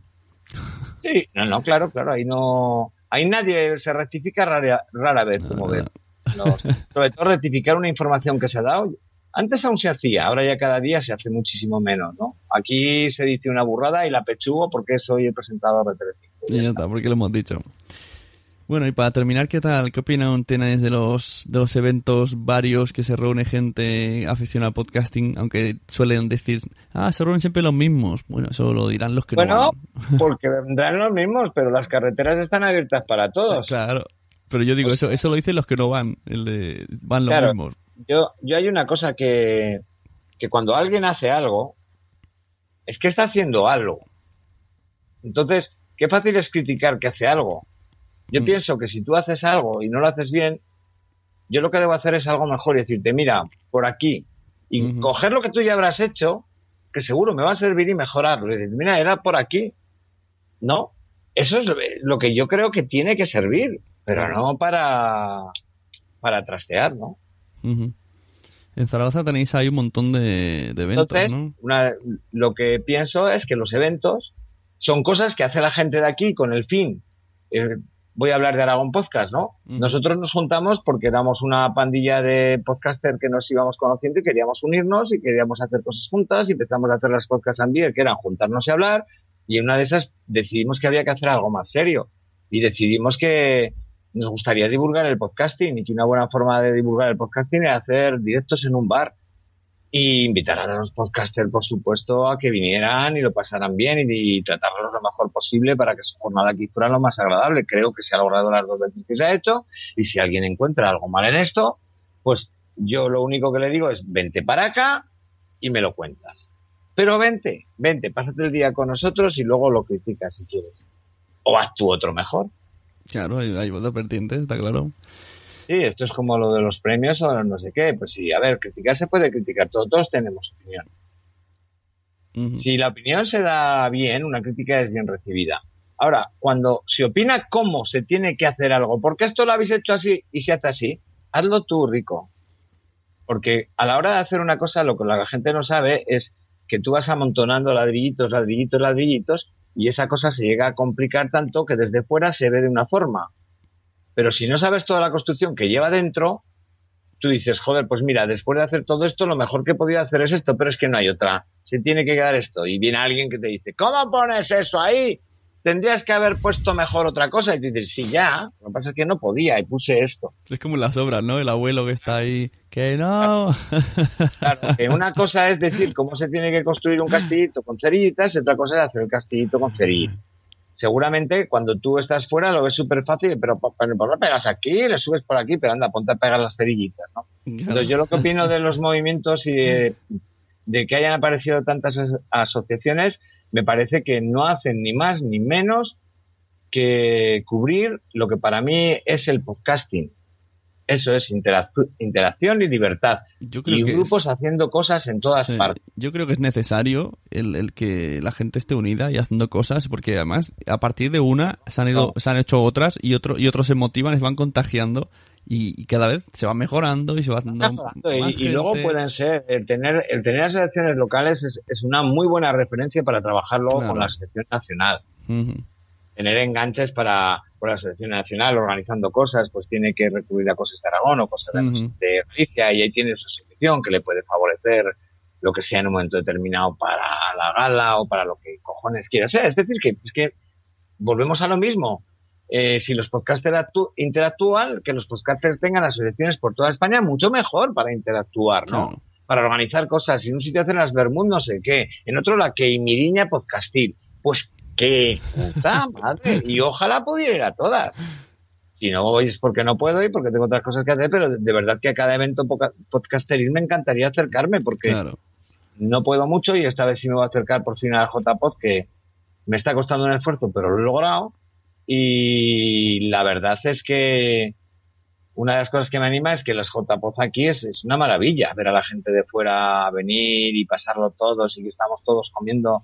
Estuvimos 25, 35 personas comiendo la última vez y todos nos conocíamos, todos nos tratábamos, estábamos yo es de esas comidas de 35 personas que no me suenan a una boda, que me sonaba a una reunión familiar. Entonces se decía cosas, se decía un chiste de una mesa a otra, se preguntaba, oye, me he pedido tal, ¿qué tal está? No sé, ese tipo de cositas, ¿no? Pues yo sabes, yo son muy, muy, muy, positivos. Que vengas a la JBO de Barcelona, ahí me gusta porque me da a mí que vas a salir con gusanillo de montar algunas, ¿eh? Porque tú ya tienes mucha experiencia en montar cosas, te, ha gustado montarla de esto. Y yo eh. creo que como, como hemos planteado las de Barcelona, te van a gustar porque es muy. Yo siempre he dicho que. yo fui a, mirando ya la planificación que tenés. Fui a las, de, a las de Madrid y sí que, o sea, paulatinamente se han ido subiendo de nivel, ¿no? Y ya creo que en Madrid hubo un nivel a la que los propios podcasters no estamos. Estaba más a nivel ya de podcasters que cobrasen, ¿no? Como todo muy serio, un montón de charlas, todo. Estuvieron, vamos, perfectas, pero yo creo que no estaba, la gente estaba por hablar. Entonces, eh, luego cuando fui a lo de Zaragoza, yo dije, ostras, yo creo que mi idea de JPOT es, es la mitad. Ni lo de Madrid, ni lo de Zaragoza. O sea, cogemos eh, los talleres y los podcasts de Madrid y el parloteo de Zaragoza y lo metemos en un, en un local, no, no en un bar. Y esa ha sido, esa ha sido la, la filosofía para esta JPod. Y pues yo no te lo voy a contar, pero te voy a decir que yo tengo en mi cabeza ya una idea de podcast Ambir completamente diferente a dos. y que a mis compañeros les ha costado ver, pero que empiezan a ver cada vez mejor no voy a decir qué es lo que tenemos en mente ni si realmente vamos a organizar el JPOD porque ya que me preguntas y todos me dijeron, vete preparado, Sune te va a meter la JPOD en la sangre. y yo dije, bueno, pues voy a pensar estos días en qué le voy a decir, ¿no? Y estuve pensando, y ayer se lo comunicaba a los chicos de, de Amañece, que no son toda la selección, pero somos una gran parte, que estaba pensando, que estaba pensando en hacer unas podcasts también. Que estaba pensando porque pensaba que había, y digo, no me estoy comprometiendo, solo estoy pensando. Esto quiere decir que mi pensamiento me puede llevar al final a no hacerlas. Pero sí que estoy pensando cuando pienso yo en algo, normalmente no es para no hacerlo, pero bueno, podría ser, ¿eh? porque estoy, Lo importante es que la gente, al menos está ahí la idea, porque es que si no, este año, por ejemplo, estoy en una puntita a puntito de morir, y es una lástima. Yo, un día le estaba pensando, y un día mi chulería, además, que lo recordarás porque salió mucho por Twitter, dije, dijo José Antonio, ahora es JPOZ, es un copón de los cojones y yo le dije, a mí dame un ayudante de producción que te las monto. había un hashtag no hay huevos Paco o algo así, ¿no? No hay huevos Paco. Y, y realmente, a ver, eso es una chulería, sí. Porque luego cuando ahora te pones a hacerlo, pues te das cuenta que hacen falta más cosas. Pero sí que es verdad una cosa, yo soy productor, organizado galas de premios con 300 invitados, con actuaciones de hasta del Vale Copacabana, yo regía, yo lo llevaba, lo organizaba, eh, contrataba los, los técnicos de audiovisuales, coordinaba con sonido. Yo hacía todo eso y me lo estoy haciendo durante años. He hecho retransmisiones desde Bruselas aquí, he hecho muchas cosas. Entonces, organizar es lo que yo hago diariamente el trabajo. Ahora en una tele pequeñita de una manera menor, ¿no? Pero he organizado cosas muy grandes, muy, muy grandes. Las galas de Mises de Aragón siempre las he hecho yo. Una Miss España también la hice. Eh, he organizado todas las galas del deporte aquí, he organizado galas de Fitur, o sea, He hecho programas en directo en la calle que yo me los he construido, me los he guisado, me los he comido y después con todo eso he coordinado los hoteles de los invitados, venir, tal, los presentadores, las cámaras que irán a grabar por la mañana, todo esto en la Expo lo hice, un programa que se hacía diario desde allí, donde venía invitados, yo tenía cada invitados, de hoteles, de horarios, de logísticas, de los técnicos, absolutamente de todo. Entonces, sé lo que es organizar, es, un, es la muerte, pero tiene un veneno, tiene un veneno que cuando te enganchas la adrenalina que te hace subir es una maravilla. Y cuando acabas, normalmente yo siempre que acabo alguna producción gorda, acabo como deprimido. Dice, ya no lo hago más, pero luego, luego ya... No, no, no, no, no, no, no, que va. Acabo pensando, haré otra mejor, porque acabo como deprimido de... ya se ha acabado y joder, me queda un gusto, que otra, necesito otra. Sí, sí, sí, sí, cuando se trabaja bien, ¿eh? El trabajar bien no quiere decir que yo sea buen trabajador, cuando trabaja con gente, porque esto es necesario un equipo. Entonces, cuando se trabaja en equipo y se trabaja bien, en Amañece ahora mismo que estábamos comentando en el chat, y es una cosa que a mí me ha gustado y que he dicho que esto es válido para el futuro, que estamos trabajando muy en equipo, donde no llega uno, llega otro. Uno se encarga de subir, otro de editar. Eh, cuando estamos hablando, si uno se olvida una palabra, entra otro a saque. Estamos como todos a todas. Nos vamos compaginando bastante al hablar, con lo cual nos tapamos cada vez menos. Trabajamos muy en equipo y eso sí es necesario a la hora de organizar unas JPOD. Un equipo de cuatro o cinco personas básicas, luego colaboradores y, y ayudantes pero cuatro o cinco personas que tienen que estar unidas a muerte y que el día de las JPOD tiene que tener en su cabeza, pues eh, de esas cuatro, uno tiene que llevar prácticamente todo en la cabeza, que es el jefe de producción, y las, otras cuatro, y las otras cuatro todos sus eventos locales marcados. Y es así como luego se tiene que trabajar en un equipo asistiéndose uno a otro si no es necesario, sabiendo que lleva este, sabiendo que le falta y ahora solo yo, sabiendo que llevo yo. O sea que hace falta un equipo. Yo en las producciones a veces me las he guisado y me las he comido, pero por ejemplo, siempre, siempre, siempre en producción he podido llevar un ayudante, me he cogido el que ha sido para mí mi equipo. Eh, técnicos, me he llevado el equipo. Siempre un equipo, siempre el mismo equipo. Y claro, nos contrataban cada vez para más cosas, porque llevar un equipo bueno, que era bueno afortunadamente, y un equipo hace que es que si se rompe una cosa, el otro sale al quite, ¿sabes? Entonces, aquí es muy necesario un equipo muy unido. Sí. Aquí lo que nos han aparecido muchos son voluntarios que no esperábamos y ah. resulta que han ayudado mucho más y están aportando mucho más que otros que incluso a lo mejor yo que sé que hemos llamado para hacer un directo y al final han fallado pensando que no. Y, no sé, lo que decíamos antes de podcasting, al final, cuando alguien se ofrece en el podcasting, es que se ofrece de verdad. O sea, no es lo mismo que te diga, oye, ¿me ayudas? Que no que se te ofrezcan. Cuando se te ofrecen, no, no, eso, esa muerte. Es, eso es algo que cuando se habla del ego del, del podcasting, es que que haya egos porque alguno crea que su programa es el mejor. Pero si luego la, verdad el podcasting es colaboración, te encuentras con que la gente, sobre todo los oyentes de podcasting, son súper colaboradores con sus podcasts porque ahora están súper agradecidos de que hayan descubierto algo para que les entretenga. incluso esto de que se hayan organizado para hacer una asociación de oyentes ya dice mucho. Eso a mí me pareció el acierto, vamos, desde aquí un aplauso otra vez, siempre lo digo, me parece un acierto y un premio al oyente a los 20 más escuchados me parece uno de los mejores premios que se puede dar. ¿eh? Que sí, que igual comete, se decía que ese premio podría tener el defecto de que a lo mejor pues se repetía mucho en un podcast, pero es que es el más oído, ¿qué le vamos a hacer? Eso es, eso es, eh, esto también, también parece hasta interesante.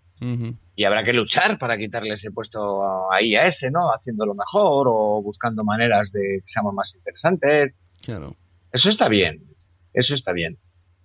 Creo que hemos hablado un poquito. Al final los premios la gente se lo toma como, yo qué sé, como unas copas de un equipo de fútbol, pero no, lo que te hace es mejorar y que otros digan, mira, pues yo a lo mejor mm, reconozco que tengo menos audio que el otro, pues voy a mejorar técnicamente y para eso se hacen simplemente, para que la gente vaya motivándose y automotivándose, incluso el, que recibe el premio, pues otro año que aguanta más con ganas.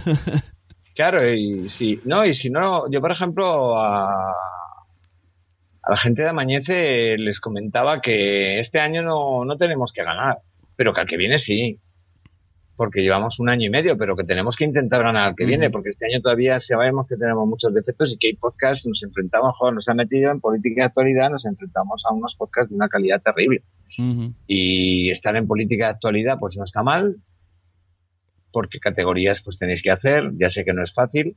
Para nosotros es un magazine, pero un magazine es difícil de definir quién no entraría allí. Claro. Entonces, yo pienso que ganar el premio de actualidad y política nosotros con esos pedazos de podcast pues sería injusto. Pero si lo ganamos nos sentiríamos muy felices, lógicamente, porque era un premio.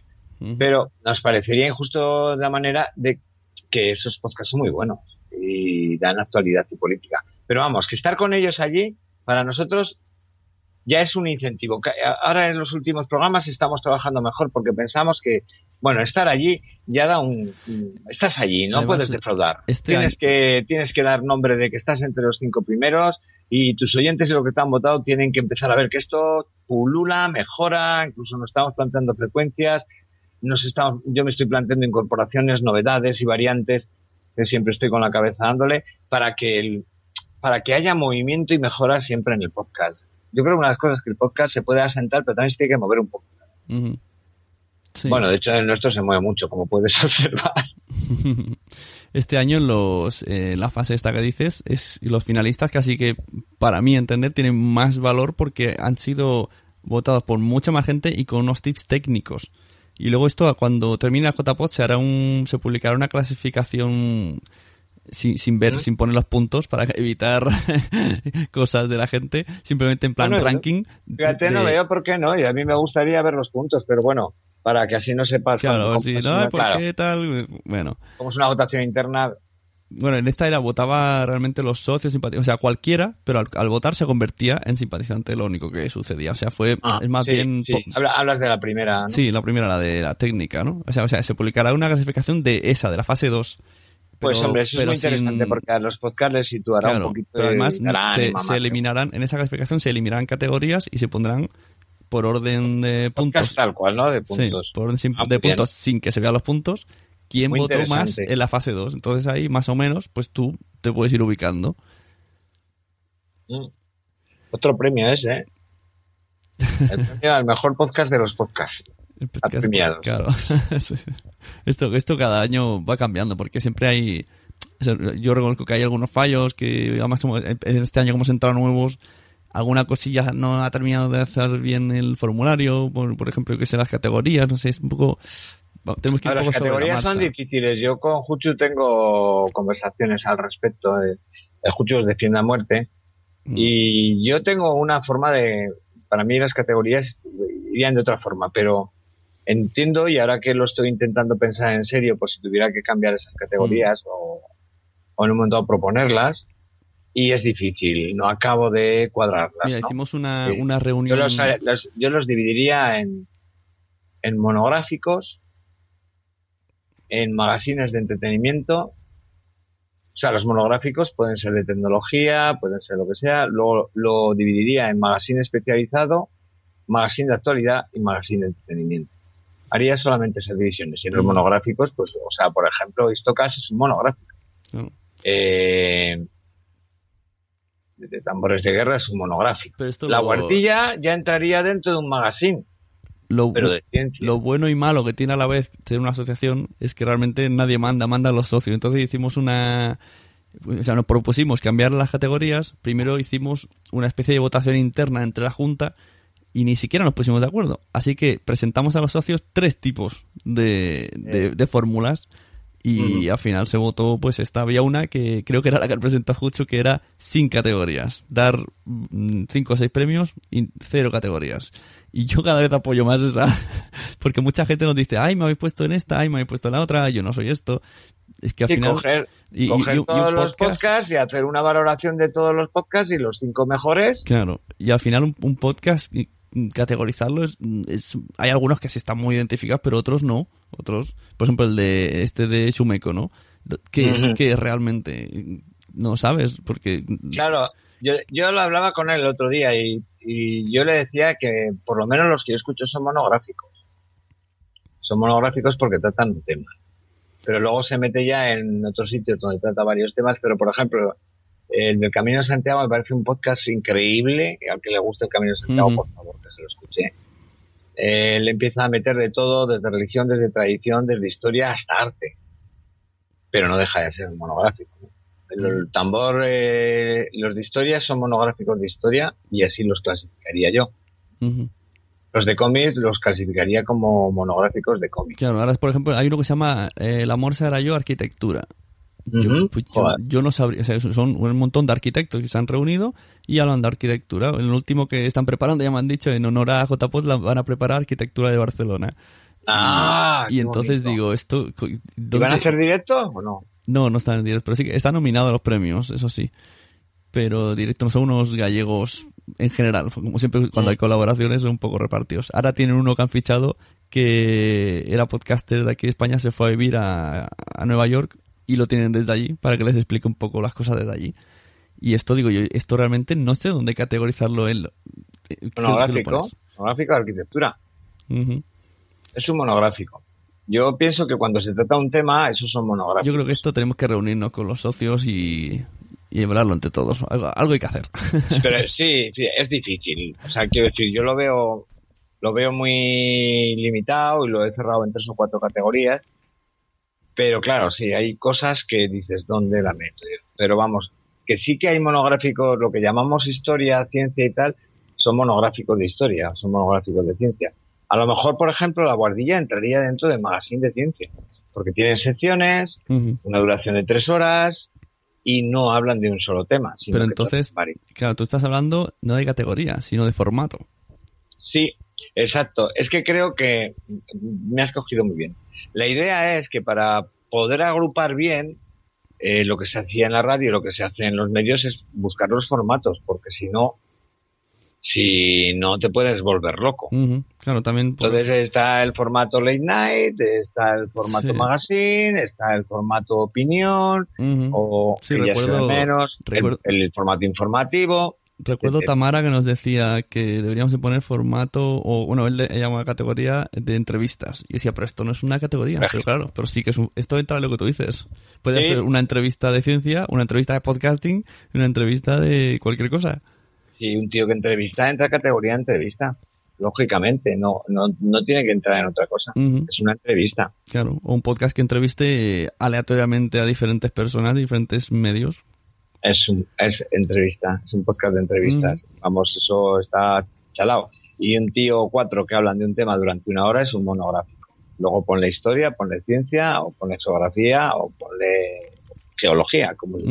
Pues mira, vamos a dejar esto ahí en la nube, que lo escuchen los oyentes, muchos socios de la asociación escuchan este podcast. Y luego hay magazines. Y, y hay que haga el magazines, run, run, para a la hora de, de categorizar un magazine tiene que tener una yo creo que a ver no no es por nada pero el magazine más amplio ahora que hay eh, quizás el nuestro entre otras cosas porque yo cuando entré en radio empecé a hacer magazine cuando entré en televisión produje un magazine y me gusta mucho la idea del magazine de radio entonces el magazine de radio para mí eh, si recordáis los magazines de mañana o de tarde son de cuatro y cinco horas eh, tienen muchos colaboradores, tienen actualidad política, tienen humor, tienen música, tienen entretenimiento, etcétera, ¿no? Entonces tienen secciones que definen esos contenidos.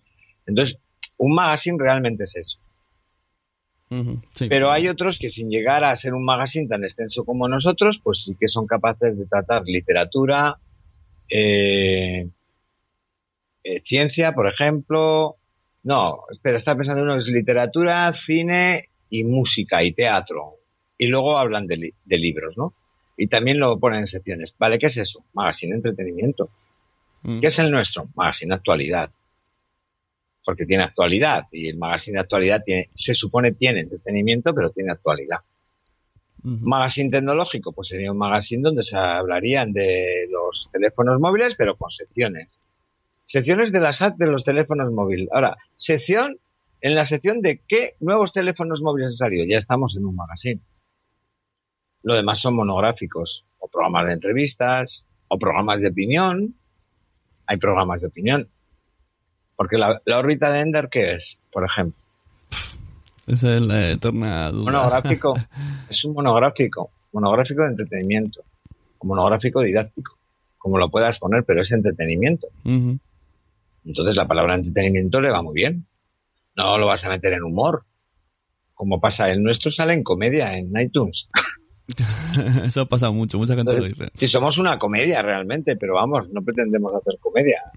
De hecho, una de las, de las formas de que presentamos a los socios que fue la que yo propuse, estudié cómo están categorizados en iTunes, cómo están categorizados en Evox y en Spreaker. Y ya dije, madre mía. Claro, pero... O sea, en, en, Evox hay cada pitos, tío, de que te encuentras... Claro, porque son, son criterios de búsqueda y no de clasificación. Pero supone que uno cuando da alta su podcast lo pone, pues hay cada uno que... Sí, sí, es. espiritualidad y, escuchas y, es tecnología. Y dices, ¿pero por qué la has puesto aquí? Sí, no, porque yo es que es lo que digo, que no categorizan, sino que lo que hacen es eh, agruparlos en búsquedas. Es decir, que todo el mundo tenga los de ciencias, que todo el mundo tenga los de sanidad y, los van diferenciando. Entonces, vos a mí al principio me era un cacao a la hora de buscar cosas, ¿no? Fundamentalmente por eso, porque en ciencias te pone misterio, te pone, te mete un montón de cosas. Y sobre todo porque hay muchas raíces y subraíces, ¿no? Entonces, yo creo que eso está bien, porque ayuda mucho a buscar. Pero claro, para buscar unos premios, lo primero no puedes gastarte gran cantidad en premios, tienes que poner un número, ¿no? Y tantas categorías es imposible. Y luego hay categorías que no van a definir. Yo no me encuentro, bueno, está la categoría magazine, que es donde nos metemos, el magazine, y luego eso no lo, tras, no lo transfunden a comedia. Entonces no, no entiendo por qué está la categoría mm. magazine. Sí, a mí me pasa parecido. Podcasting se lo meten en tecnología, entonces ahí no tengo que hacer. Ah. Tecnología es donde está en España el top de podcast, que hay tantos y los que más, más, más deberían son. Eso tienen criterios de búsqueda bastante complejos que luego no son muy, no son muy útiles. Entonces, yo lo que hago siempre es buscar el título del podcast y me dejo de hostias. Claro, sí, sí, mejor. Lo que me ofrecen a veces, sí, esto, te sugerimos audios, a veces aprovecho y oigo alguno, ¿no? Pero en, iTunes yo siempre he buscado. He buscado y eso sí viene muy bien. A mí me gusta mucho lo de relacionar. La aplicación Las personas que se han descargado se han descargado. Eso es verdad. Tienes y luego y luego tienes una pestaña que es relacionado. En la aplicación de iVoox me acuerdo que sacaron una cosa que era una opción que tú decías, ¿cuánto tiempo libre tienes? Ponías 15 minutos. Ah, sí, sí, sí. Eh, ¿Cómo estás? Eh, contento. y te sacaron unos, podcasts. Yo nunca he empleado esa app porque me parece ridícula. Pero es curioso. y ojo que yo ahí vos la voy a defender. O sea, la voy a criticar muchísimo, muchísimo, porque el servicio que da no es todo lo bueno que podía ser. O que debería de ser, ¿no? Y lo digo sobre todo para los que hemos decidido o decidimos en su momento pagar la cuenta premium. Eh, no me funcionaba bien y cuando les mandé un escrito para explicar lo que me pasaba, me dijeron que utilizara Audacity y ya vería cómo, cómo con un programa de edición me resultaba mejor. Entonces les tuve que explicar en una carta que llevaba muchísimos años como músico, como técnico, como productor, que trabajaba en televisión y que el problema estaba en el reproductor de ellos y en la subida, que tenía un reproductor mono y que por alguna razón mm, la subida deformaba el audio. Mm, Respuesta. Bueno, todo esto puesto, eh, puesto por, según unos técnicos que me dicen que el IP de no sé qué, no sé cuántos, pues una carta diciéndoles tenéis este problema y yo como cliente os digo cuál es para que lo solucionéis. No me han contestado. Pero luego tengo que reconocer que tiro mucho de iVoox para escuchar. Mm, sí, yo, porque yo, que es una plataforma ahora mismo eh, pues chico, que encuentras todo eso. Yo empleo casi más iVoox que iTunes. Yo siempre digo que iVoox eh, para mí es la, top en podcasting, pero que podría y, debería mejorar. Está como... se ha quedado en el pasado. sí, sí. Y una cosa, aquí hablando entre podcasteros, es una cosa del principio, ya, ya ahora me estoy a preguntarte. ¿Tú qué opinas de lo de, de comercializar el podcast en España? ¿Qué crees que pasará con esto? A ver, eh, ¿qué, opinas que significa? ¿Que si yo quiero o en general? No, que, si crees que pasará, si podrá pasar, si sería útil. Hombre, imagino que si tú tienes un programa que haces todos los días y te gustaría hacerlo en serio, quisieras profesionalizarte, Yo creo que, que, el, otro día, el otro día justo tuve en este en, la la hacía traje a un chico de marketing y me explicó y me ha como, como que tengo una ventana abierta más en la mente que no tenía, ¿vale? Lo que sí que tengo claro es una cosa. Para hacer eso tiene que ser un programa que, o sea, si quieres ganar dinero, tienes que sudar. O sea, es como tomártelo como otro trabajo, no vale venir Claro, una no, no, vez. es que, es que eso es lo que digo. Es Claro. que ganar dinero yo le llamo de otra manera, le llamo profesionalizarse. Es decir, tú ya no haces Claro, un pero no es lo mismo hacer, no es lo mismo hacer un podcast un mes, luego pasando meses y no Exacto. lo haces, que decir, No, mira, cada lunes voy a sacarlo. O sea, Claro. ya comprometerte ya no con la audiencia.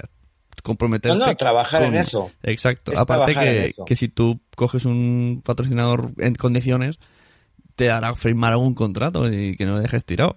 Entonces, a partir de que tengamos esa mentalidad, yo creo que sí que pueden salir las cosas bien. Tiene que haber muchas maneras, pero hay que perder mucho tiempo en buscar. Yo creo que para mí ahora Carne Cruda está generando un precedente. Y claro, es carne cruda, ¿no? Es carne cruda, sí. Y son buenos, y han estado en la serie, tienen muchos oyentes, pero aquí va a haber podcasts que van a ir cogiendo oyentes con el paso del tiempo y que se podrán permitir hacer cosas parecidas. ¿eh?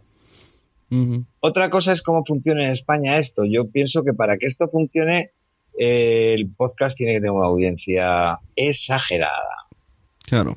Si no, no funcionaría. Y desde luego, los que vayamos a tener mil o mil quinientas descargas, malamente nos vamos a poder hacer un duro con esto, Esto ¿no? lo, lo comentaba el otro día con este chico. Eh, quizás miramos a, a demasiado alto, ¿no? ¿Por qué tenemos que esperar que nos patrocine, yo qué sé, Coca-Cola, cuando yo puedo pedir patrocinio a tiendas de mi pueblo o a tiendas de mi comunidad?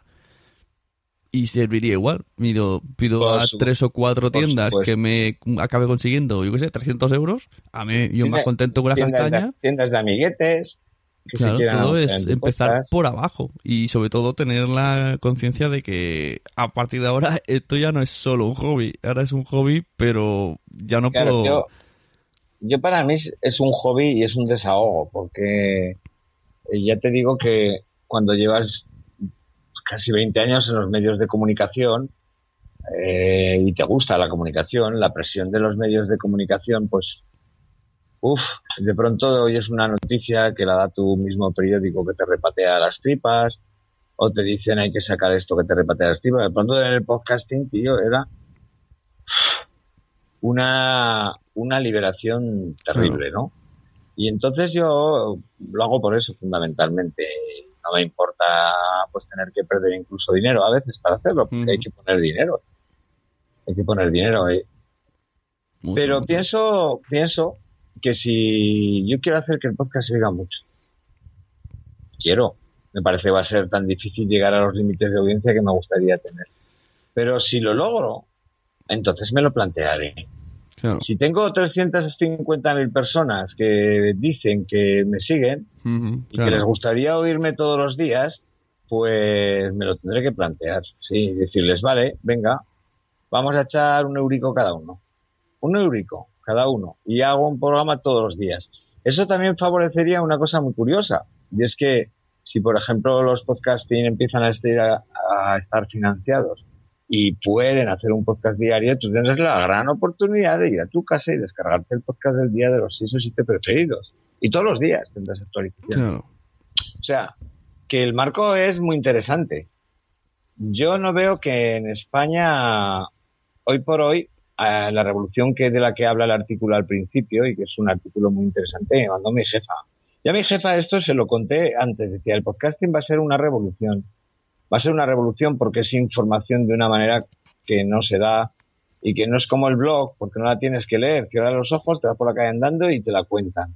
Entonces, va a tener importancia de la misma que la radio tuvo muchísima importancia, ¿no? Y a la larga no solo, no solo estarán dando opinión tan fuerte como los medios de comunicación, sino que es muy posible que muchos vivan de ello. Y el otro día me mandó ella este artículo. Entonces ella te lo envía a ti, tú a Juchu, Sí, Juchu a mí y ella yo... me decía, ¿qué dices? ¿Qué dices? ¿Qué dices? ¿Qué dices? Y de pronto, además teníamos ahí una pequeña bronca de trabajo, ¿no? Y fue una forma de hacer las paces, me mandó un correo y me dijo, ándale, lee que esto te gustará. Y era como, pues tiene razón Paco, ¿no? Y yo eso lo vi y dije, sí, vale, esto era lo que yo pensaba, pero claro, en América es más fácil que aquí. Sí, Pero solo- yo creo que aquí eh, una de las cosas que antes mencionaba es que la, la audiencia es muy fiel a los podcasts. Cuando nos cogemos una audiencia, los tenemos ahí y si nos desbarramos nos lo van a decir para que no nos desbarremos y van a estar siempre ahí, están más como unos colaboradores del programa, opinando, disfrutando y como parte más del programa, ¿no? Yo intento que haya un ambiente de fiesta del cual participe el que está escuchándolo también, ¿no? Y entonces todo eso genera una comunidad.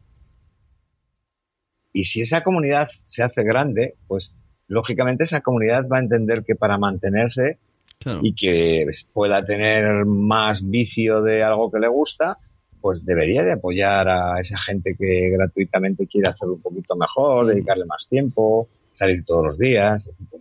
Yo lo que tengo mucha curiosidad y algún día intentaré... bueno, estoy hablando de utopía, ¿eh? yo creo. algún día intentaré averiguar es cómo se mueve el podcasting en, países de Europa, es decir, de Portugal, Francia, ir aquí al lado. Porque, claro, siempre decimos, no, Estados Unidos, claro, Estados Unidos ya sabemos que no sé por qué motivo son la hostia en todo. bueno, en Estados Unidos es un estado capitalista que a pesar de la crisis todavía tiene dinero y donde la gente lo compra todo. Entonces, en cuanto sale un podcast y les gusta y el podcast les dice cobrar, no tienen ningún tipo de... Y, lo, hacen actores de película, hacen podcast. Eh, mira, el otro día escuché, que me, parece que lo dijo Jaimichu, me parece en un chat, no, no estoy seguro. El Kevin Spencer, el, este de Malras y todos estos. Eh, se llama, es este, ¿no? Sí. El, el, el, Bope Silencioso, vamos. Que tiene un podcast, pues creo que cobra. Hace el podcast en la trastienda de su tienda, que hay una, hay una serie de televisión que habla, habla de... Salen ellos grabando el podcast mientras venden, es como un reality show así raro. Pues cobra, no sé si son 30 o 40 dólares para que la gente venga de público. Y se saca 700 dólares solo por la gente que está ahí escuchándolo, siendo el podcast gratis. Claro, claro. Nosotros tenemos un proyecto ahora mismo que, que no sé si contarlo. Porque si no, sabes, si no sabes, no cuentes, ya nos enteraremos. Si lo, lo, cuento, pero bueno, tengo un proyecto con Amañece para hacer directos en, en los bares de Zaragoza. Sería un directo a la antigua usanza, es decir, con banda, música, presentaciones, humor y información.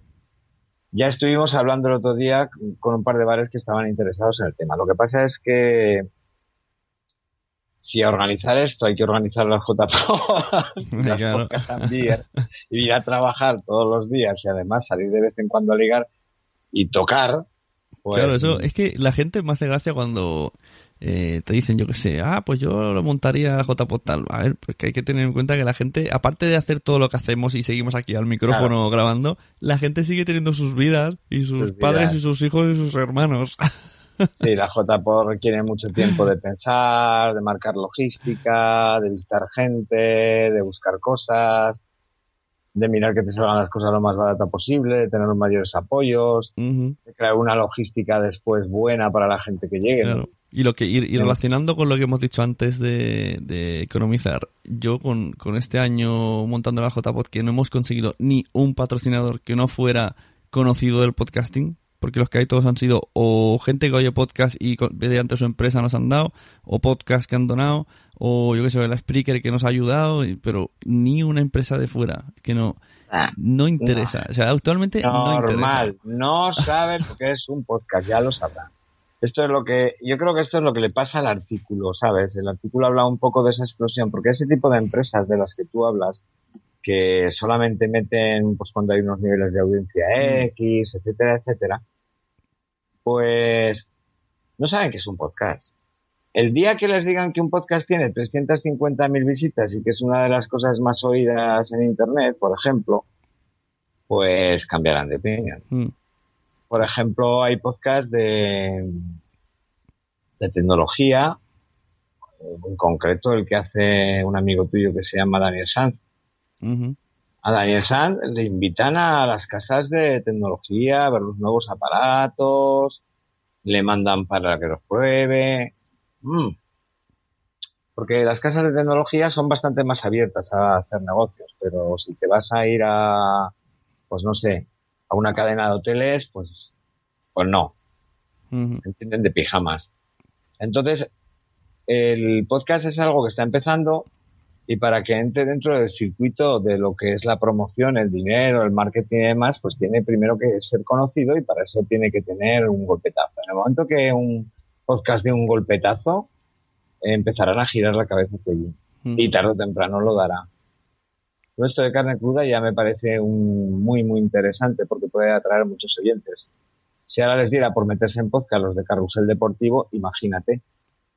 Me, imagínate que vienen con la COPE y que se les ocurre el formato podcast para no depender más ya de, de nadie en streaming ni por online. Y que se van todos estos del Carrusel Deportivo. Imagínate una cosa de esas, ¿no? No estoy diciendo ninguna tontería. Carne cruda ha salido así. Puede pasar, ¿eh?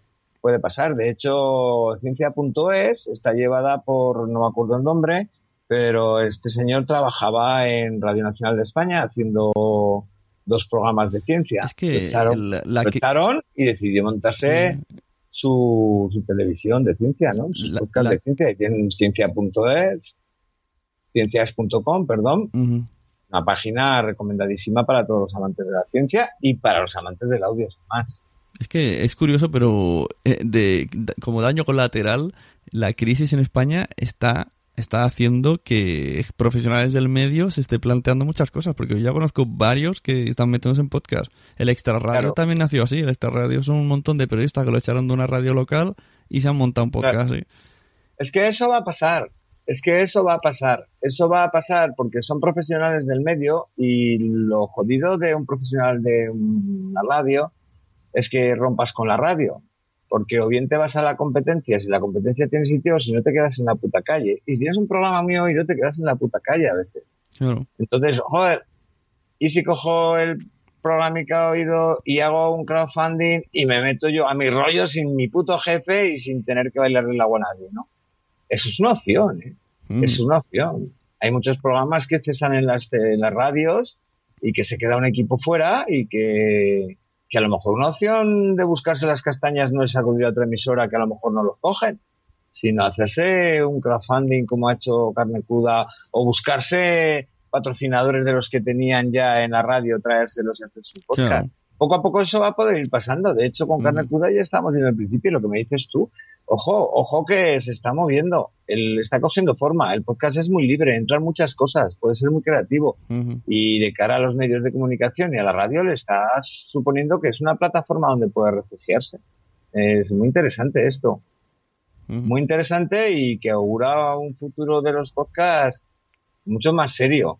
Una de las cosas que antes comentábamos era que al principio, cuando yo escuchaba, que pues la calidad del sonido, de las hmm. voces, pero que el contenido te llegaba. Pero joder, oye, cómo ha evolucionado en dos años esto, eh? Mucha Los sonidos. la calidad de audio ha mejorado muchísimo, eso es verdad. Muchísimo. La calidad de edición, el tono ya casi, no radiofónico, porque el tono del podcast para mí no tiene que ser radiofónico, pero bueno, tiene que tener una estructura, una matización, sí, para que no sea.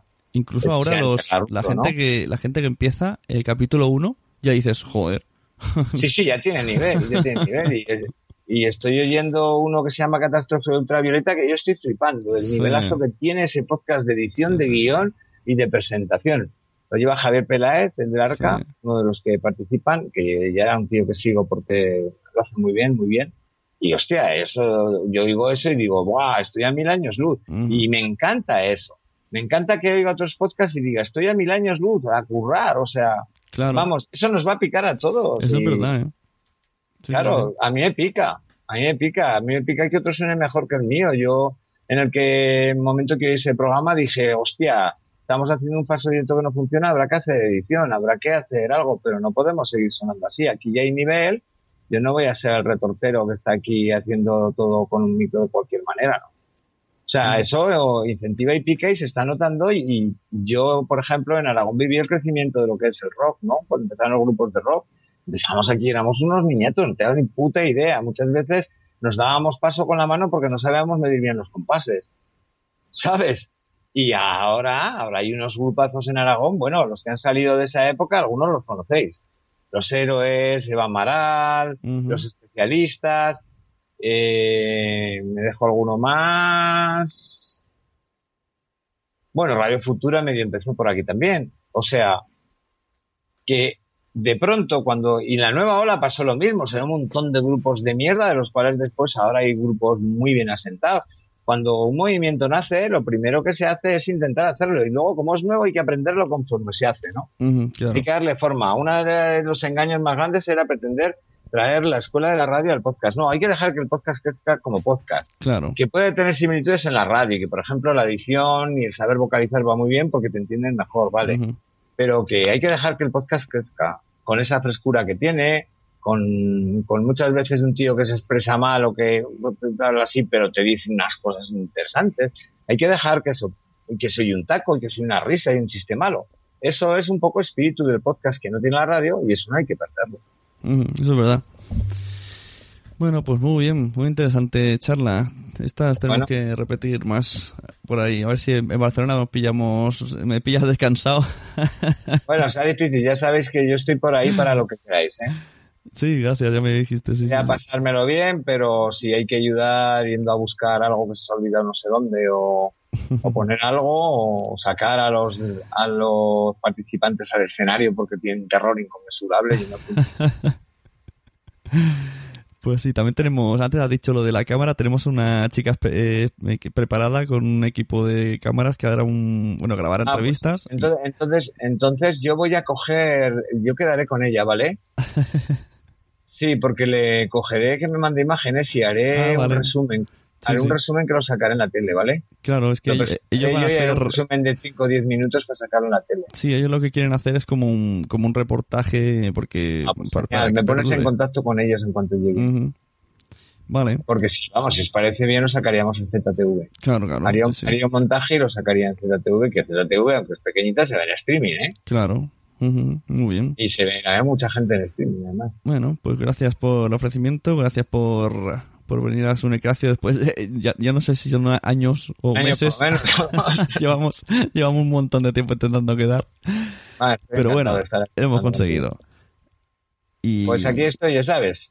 Para Eso. lo que quieras y cuando quieras, aquí charlamos de podcasting o de lo que nos dé la puta gana. a ver, para mis oyentes, para que te encuentren, podcast, Amañece que no es poco, tu Parece Twitter que no es poco. Mi Twitter, Patchester, y Facebook en también, Facebook, que, está, Patchester. que está conectado a Skype a través de Facebook. Eso ya, eso ya ahora lo he flipado. Es más fácil, se me había olvidado la contraseña. Pero eso se puede, en serio. Una, que, metes la aplicación Skype en Facebook. No, no, te, te pone conectarte por Facebook, te conectas por Facebook y además te siguen los chats de Facebook, los ves. Hostia, no jodas. ¿Cómo lo descubrí? Porque soy tonto y lo hice así. Pues yo no, es que no lo sabía. la contraseña y me ponía posibilidad de entrar por Facebook. Coño. Y Madre mía, no tienen dominado todo de Facebook. Está todo ahí. menos redes sociales. ¿eh? Bueno, Bastante. pues nos vemos por las redes sociales y como mínimo nos vemos este viernes y sábado, que son las JPOT y ya está. A ver si yo te, yo insisto, a ver si te picas. yo estoy deseando que te piques, que me pilla cerca. Yo me, yo me pico. pico enseguida. ¿Qué necesitas? Eso, que, que montes otras, ya está. El año que viene otra vez, al otro, venga, te dejo hasta 2016 de tiempo. A ver, yo, ahora hablando, si quieres hablamos un poco de eso, lo hemos dejado por así a medias. Eh, estaba diciendo lo estoy pensando, el otro día lo estaba hablando con mis compis. Entonces la historia es ver, mis compis son unos hombres muy honestos y muy honrados. Y si ven que no van a poder, dicen, yo creo que no voy a poder, porque no se me hacen grandes, porque tengo muchas cosas. Y otros te dicen, yo en esta parte puedo ayudar. Y otros te dicen, yo en esta otra puedo ayudar. Entonces, ahora habrá que ver el número de gente que estamos y lo que podemos hacer y si estamos todos a una para hacerlas, porque es importante que estemos todos a una. Claro, sí, sí. Porque si no, al final acaba, acaba la cuatro, responsabilidad en cuatro, uno. pero a una. Sí, sí. Hombre, el otro día ya en, en Amañece ya empezó, ya empezó a haber entusiasmo y bueno, Andrés está por la labor a tope. Juchu dice que si vamos él va, ya sabes, pero que follón, ¿eh? que es un follón. Sí, es, es un follón. Y Jaime también el otro día y Javi, bueno, parece que hay, que hay buena, que hay ganas. Sobre todo hay una cosa que he dicho que el otro día lo comenté a ellos y es que me parece que nos tendríamos que sentir un poco obligados a hacerlo. Porque empezamos con las podcasts and beer, porque Mm. todo el mundo está haciendo sus podcasts por ahí. Nosotros ya tenemos un poquito de experiencia en organizar. Yo tengo experiencia en organizar. Entonces, me sentía en la obligación de que este año fueran aquí por, porque me sentía en la obligación de hacerlo para los demás aquí, ¿no? Además, eh, tanto como lo estoy diciendo, pues aún dan más ganas. Y digo, hombre, alguna vez habrá que hacerlas aquí. ¿Qué cojones? Tienen que estar en todas las ciudades del mundo, pues del mundo de España. Tiene que estar en todas partes. Esto tiene, Claro. tiene que tener en todos sitios su... Claro, a falta, a falta de que haya algo que regule, más que nada, porque mucha gente dice, esto lo tendría que llevar la asociación. Bueno, a ver, sí, porque no estás tú en la asociación, ¿no? porque la gente tenemos los problemas de nuestra vida, los problemas de la asociación, nada más nos falta cada año tener los problemas también de la JPOT. Entonces, simplemente la asociación lo que hace es apoyar, incluso económicamente y con ayuda de lo que se pueda, pero no puede hacerse cargo de una JPOT y decir, ah, lo haces tú, lo haces tú y lo monto contigo. Yo lo que sí puede es asesorar eh, Claro. con la ayudar en lo que se pueda, en lo que es eh, la experiencia que tengamos. Luego los con, los, sí, con los socios se ayuda, ese cada año se aporta un, un buen pico de dinero. Pero vamos, más que eso, no llevarlas me parece un... Si, si se cobrase, pues bueno, ya es otra cosa, pero o sea, cada año aquí... Yo, yo creo que es cuestión de asesoría, que se monten grupos. Claro. Además, el hecho de que haya asociaciones, que al principio no sé por qué, yo noté como una pequeña crítica. es, Ah, ¿cuántas asociaciones salen? Pero eso es bueno. eso es bueno. Sí, sí, sí, exacto. Que haya asociaciones te permite que sea más fácil a la hora de organizar unas JPOD que la asociación de Lugo, la de Valencia, o la de Navarra, o la de lo Claro. que sea, esté más implicada y que si ya han hecho sus vermouth and beer o sus podcast no sé qué, o su lambreta con buñuelos, pues ya tengan la experiencia y ya tengan el picadillo. y- entonces yo creo que eso favorecerá que se extiendan Sí. y se den de extender. Entonces, Además que mí me sí, parecía sí. que nos- Si haya una, o haya una organización, aunque sea local, ya tienen esa, esa obligación, ese interés. Ya no van y, ah, nada, y vienen y van y ya está, desaparecen, ¿no? es un poco obligado, si lo hacen los demás, no voy a ser, es lo mismo que te decía cuando empecé los podcasts, yo voy a disfrutar de esto y los premios me gustan, además estoy nominado y me gustaría que, que joder, pues que quise nominar a gente y que viniera con ilusión y que salgan podcasts nuevos, yo qué sé, pues me siento un poco en la obligación de hacerlo. Pero, lógicamente, no somos demasiados aquí y tenemos que pensarlas bien. Además, eh, yo tengo una, a mí me gustaría hacer algo, mm, algo más completo. Sí, algo me explicaste en un bar una vez. Que fuera más divertido, sí. Sí, y que además ese algo, y no voy a explicar el qué, mm, atrayera a gente de fuera. Claro. Que hubiera cosas que pudieran atraer gente de fuera. Mira, yo tengo una gran, tuve una gran experiencia en una cosa que se llamó en Zaragoza, que fue única en España, que después intenté imitar en Madrid, pero no, no se hizo igual, porque para eso hacía falta pues el espíritu de 20 personas que estuvieron trabajando durante dos años a una. Hicimos una cosa que se llamó en la muestra de pop y rock. En la muestra de pop y rock, nosotros habilitamos lo que entonces era la Feria Muestra de Zaragoza, la pedimos al ayuntamiento, entonces el ayuntamiento socialista acaba de entrar y era muy, muy dado a dar subvenciones y apoyar cosas así.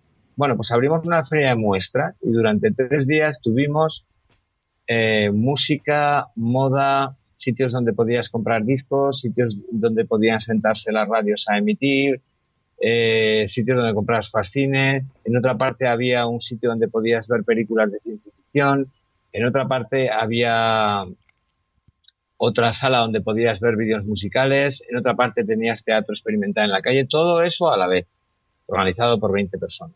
¿no? Entonces, ese tipo, eh, eso que se llama muestra de pop rock y otros rollos, hacía que vi- vinieran familias con niños a verlo. Y hubo familias que se comieron los grupos de rock y se vieron 2001 Odisea Espacial como si estuvieran en un parque de Claro. atracciones. Sí, sí. Entonces, eh, no digo yo que vaya a ser una cosa así, que eso es un cacao a la Bernanda, pero que la, la jornada tenga un carácter festivo y abierto hacia afuera Claro.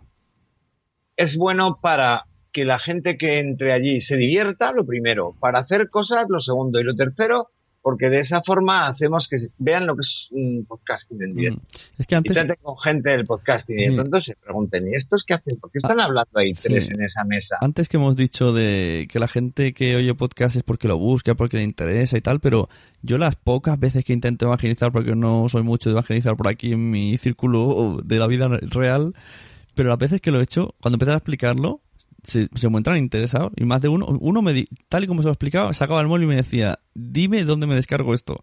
El otro día a una, a una mami del parque que estaba hablando con mi mujer de que tenía un proyecto de educación y tal, y que iba a abrir una web y que quería hacer un curso, y es que yo no pude morder, me levanté y le dije, ¿y has pensado en podcast? y mi mujer se fue y me quedé yo hablando con la mujer y que me va a contactar para ver cómo monta el podcast. O sea, es que una vez que, sin saber lo que es, cuando empiezas a explicárselo y se quedan, dice, ostras, esto, esta nueva tecnología yo la quiero usar. Es que ves, nos lleva a que es un instrumento de comunicación que vale para 50.000 cosas. Es una de las mejores herramientas de comunicación ahora mismo que hay. No es tan directa como el teléfono, pero sí que permite permite que nos comuniquemos con cosas más interesantes, ¿no? Y además en el tiempo que queramos, cuando queremos, como queremos, y andando, en la cama, claro. Y si quieres lo eh. repites, lo pausas y bueno, está muy bien. No estamos ante ninguna tontería. Eso es algo que, que deberían tener claros algunos que al principio me decían podcast, ja, y se reían. Sí, sí. No, no estamos ante ninguna tontería. El podcast es algo bastante serio. Bastante serio y con muchas posibilidades, afortunadamente, para ti. Pues muy bueno, señores. Aquí tenían a Paco Chester. Si quieren escucharlo, hemos dicho a Mañana que no es poco. Ahí hace sus divagaciones, siempre muy interesantes, sobre millones de temas, que no sé cómo sabes tanto de todo. bueno, muchos años ya y mucha lectura y muchos podcasts, claro. Y sobre todo curiosidad. La curiosidad es la que me hace aprender un poco. Y lo que no me lo invento. claro, sí, entre, entre, saber y saber se inventa y así me parece que sí. Que esto, vamos, te lo inventa y dice, lógicamente esto irá por allí. Vamos a, ver. en cinco horas no puedes inventar alguna cosilla. y no, no, te queda todo remedio. No te queda remedio. Muy bien. Si lo, saben que lo pueden descargar desde iVoox o desde iTunes. Eso. Pues muchas gracias. O sea, se ha pasado volando dos horas y mira, estamos aquí. Que, que como nos liemos, seguimos. Ah, sí, yo puedo estar una hora más tranquilamente. ¿eh? Yo no me fío de que mi, mi, niña pequeña se ha dormido a las 7 y me veo a las 5 viendo la tele. Sí, yo creo que es mejor que vayas a dormir para que mañana cuando se levante tengas paciencia y la puedas Exacto, sí, sí, llora y todo eso. no, ella duerme muy bien y muy seguida, pero, pero claro, duerme, se duerme tan pronto, se duerme tan pronto que que se madruga demasiado. Malos hábitos, malos hábitos. Tienes que enseñarle el, que tras, el de dormirse tarde y levantarse, o sea, dormirse pronto, tarde y levantarse tarde. el, otro, el otro no cuela, el otro se duerme tarde, pero se despierta pronto, así que está destinado a madrugar. A estas edades, es así. A mí, a mí Dios me ayuda mucho porque madrugo mucho. A mí, no, a mí no me ha ayudado nunca, no me ha madrugado. madrugo todo lo poco que puedo. Muy bien. Pues muchas gracias de nuevo, Paco. Bueno, a ti por estar aquí en la Sunetacia. Oye, ha sido un placer, Sune, charlar contigo estas dos horas. Espero que no hayamos aburrido demasiado a nuestros oyentes. No, yo creo que mi audiencia agradece una buena charla de podcasting. Ya, ya saben lo que se exponen cuando le dan al play. pues nada, que disfrutéis muchísimo con esto, esperamos. Y sin apagarlo, y ya está. Ya no pasa nada, no nos vamos a enfadar. Nos vemos y nos escuchamos por las redes, por los iBox, por los podcasts, por los Pocketcasts y por todas estas cosas que vamos, que sacamos palabras más raras. Venga pues. Hasta luego. Hasta luego, buenas noches. Normally being a little extra can be a bit much, but when it comes to healthcare, it pays to be extra. And United Healthcare makes it easy with Health Protector Guard fixed indemnity insurance plans. Underwritten by Golden Rule Insurance Company, they supplement your primary plan, helping you manage out of pocket costs without the usual requirements and restrictions like deductibles and enrollment periods. So when it comes to covering your medical bills, you can feel good about being a little extra. Visit uh1.com to find the Health Protector Guard plan for you. Hey, it's Paige DeSorbo from Giggly Squad. High quality fashion without the price tag. Say hello to Quince. I'm snagging high-end essentials like cozy cashmere sweaters, sleek leather jackets, fine jewelry, and so much more. With Quince being 50 to 80% less than similar brands. And they partner with factories that prioritize safe, ethical, and responsible manufacturing. I love that. Luxury quality within reach. Go to quince.com slash style to get free shipping and 365 day returns on your next order. Quince.com slash style. Mom deserves the best, and there's no better place to shop for Mother's Day than Whole Foods Market. They're your destination for unbeatable savings, from premium gifts to show-stopping flowers and irresistible desserts. Start by saving 33% with Prime on all body care and candles. Then get a 15-stem bunch of tulips for just $9.99 each with Prime. Round out Mom's menu with festive rosé, irresistible berry chantilly cake, and more special treats. Come celebrate Mother's Day at Whole Foods Market. Muchas gracias por haber estado aquí todo este tiempo con la de cosas que tenemos que hacer hoy día y todo el estado escuchando. Muchas gracias. Si en todo este rato en algún momento se te ha pasado por la cabeza que podría ayudarte a tener o mejorar tu podcast, entra en cualquiera de mis webs. En todas están todos los servicios. Quiero ser podcaster.com, sunepod.com y nacionpodcast.com. Comparte todos los episodios que te gusten porque a todo el mundo le gustan los podcasts, pero todavía no lo saben. Ostras, esta frase la llevo diciendo 10 años, ¿eh?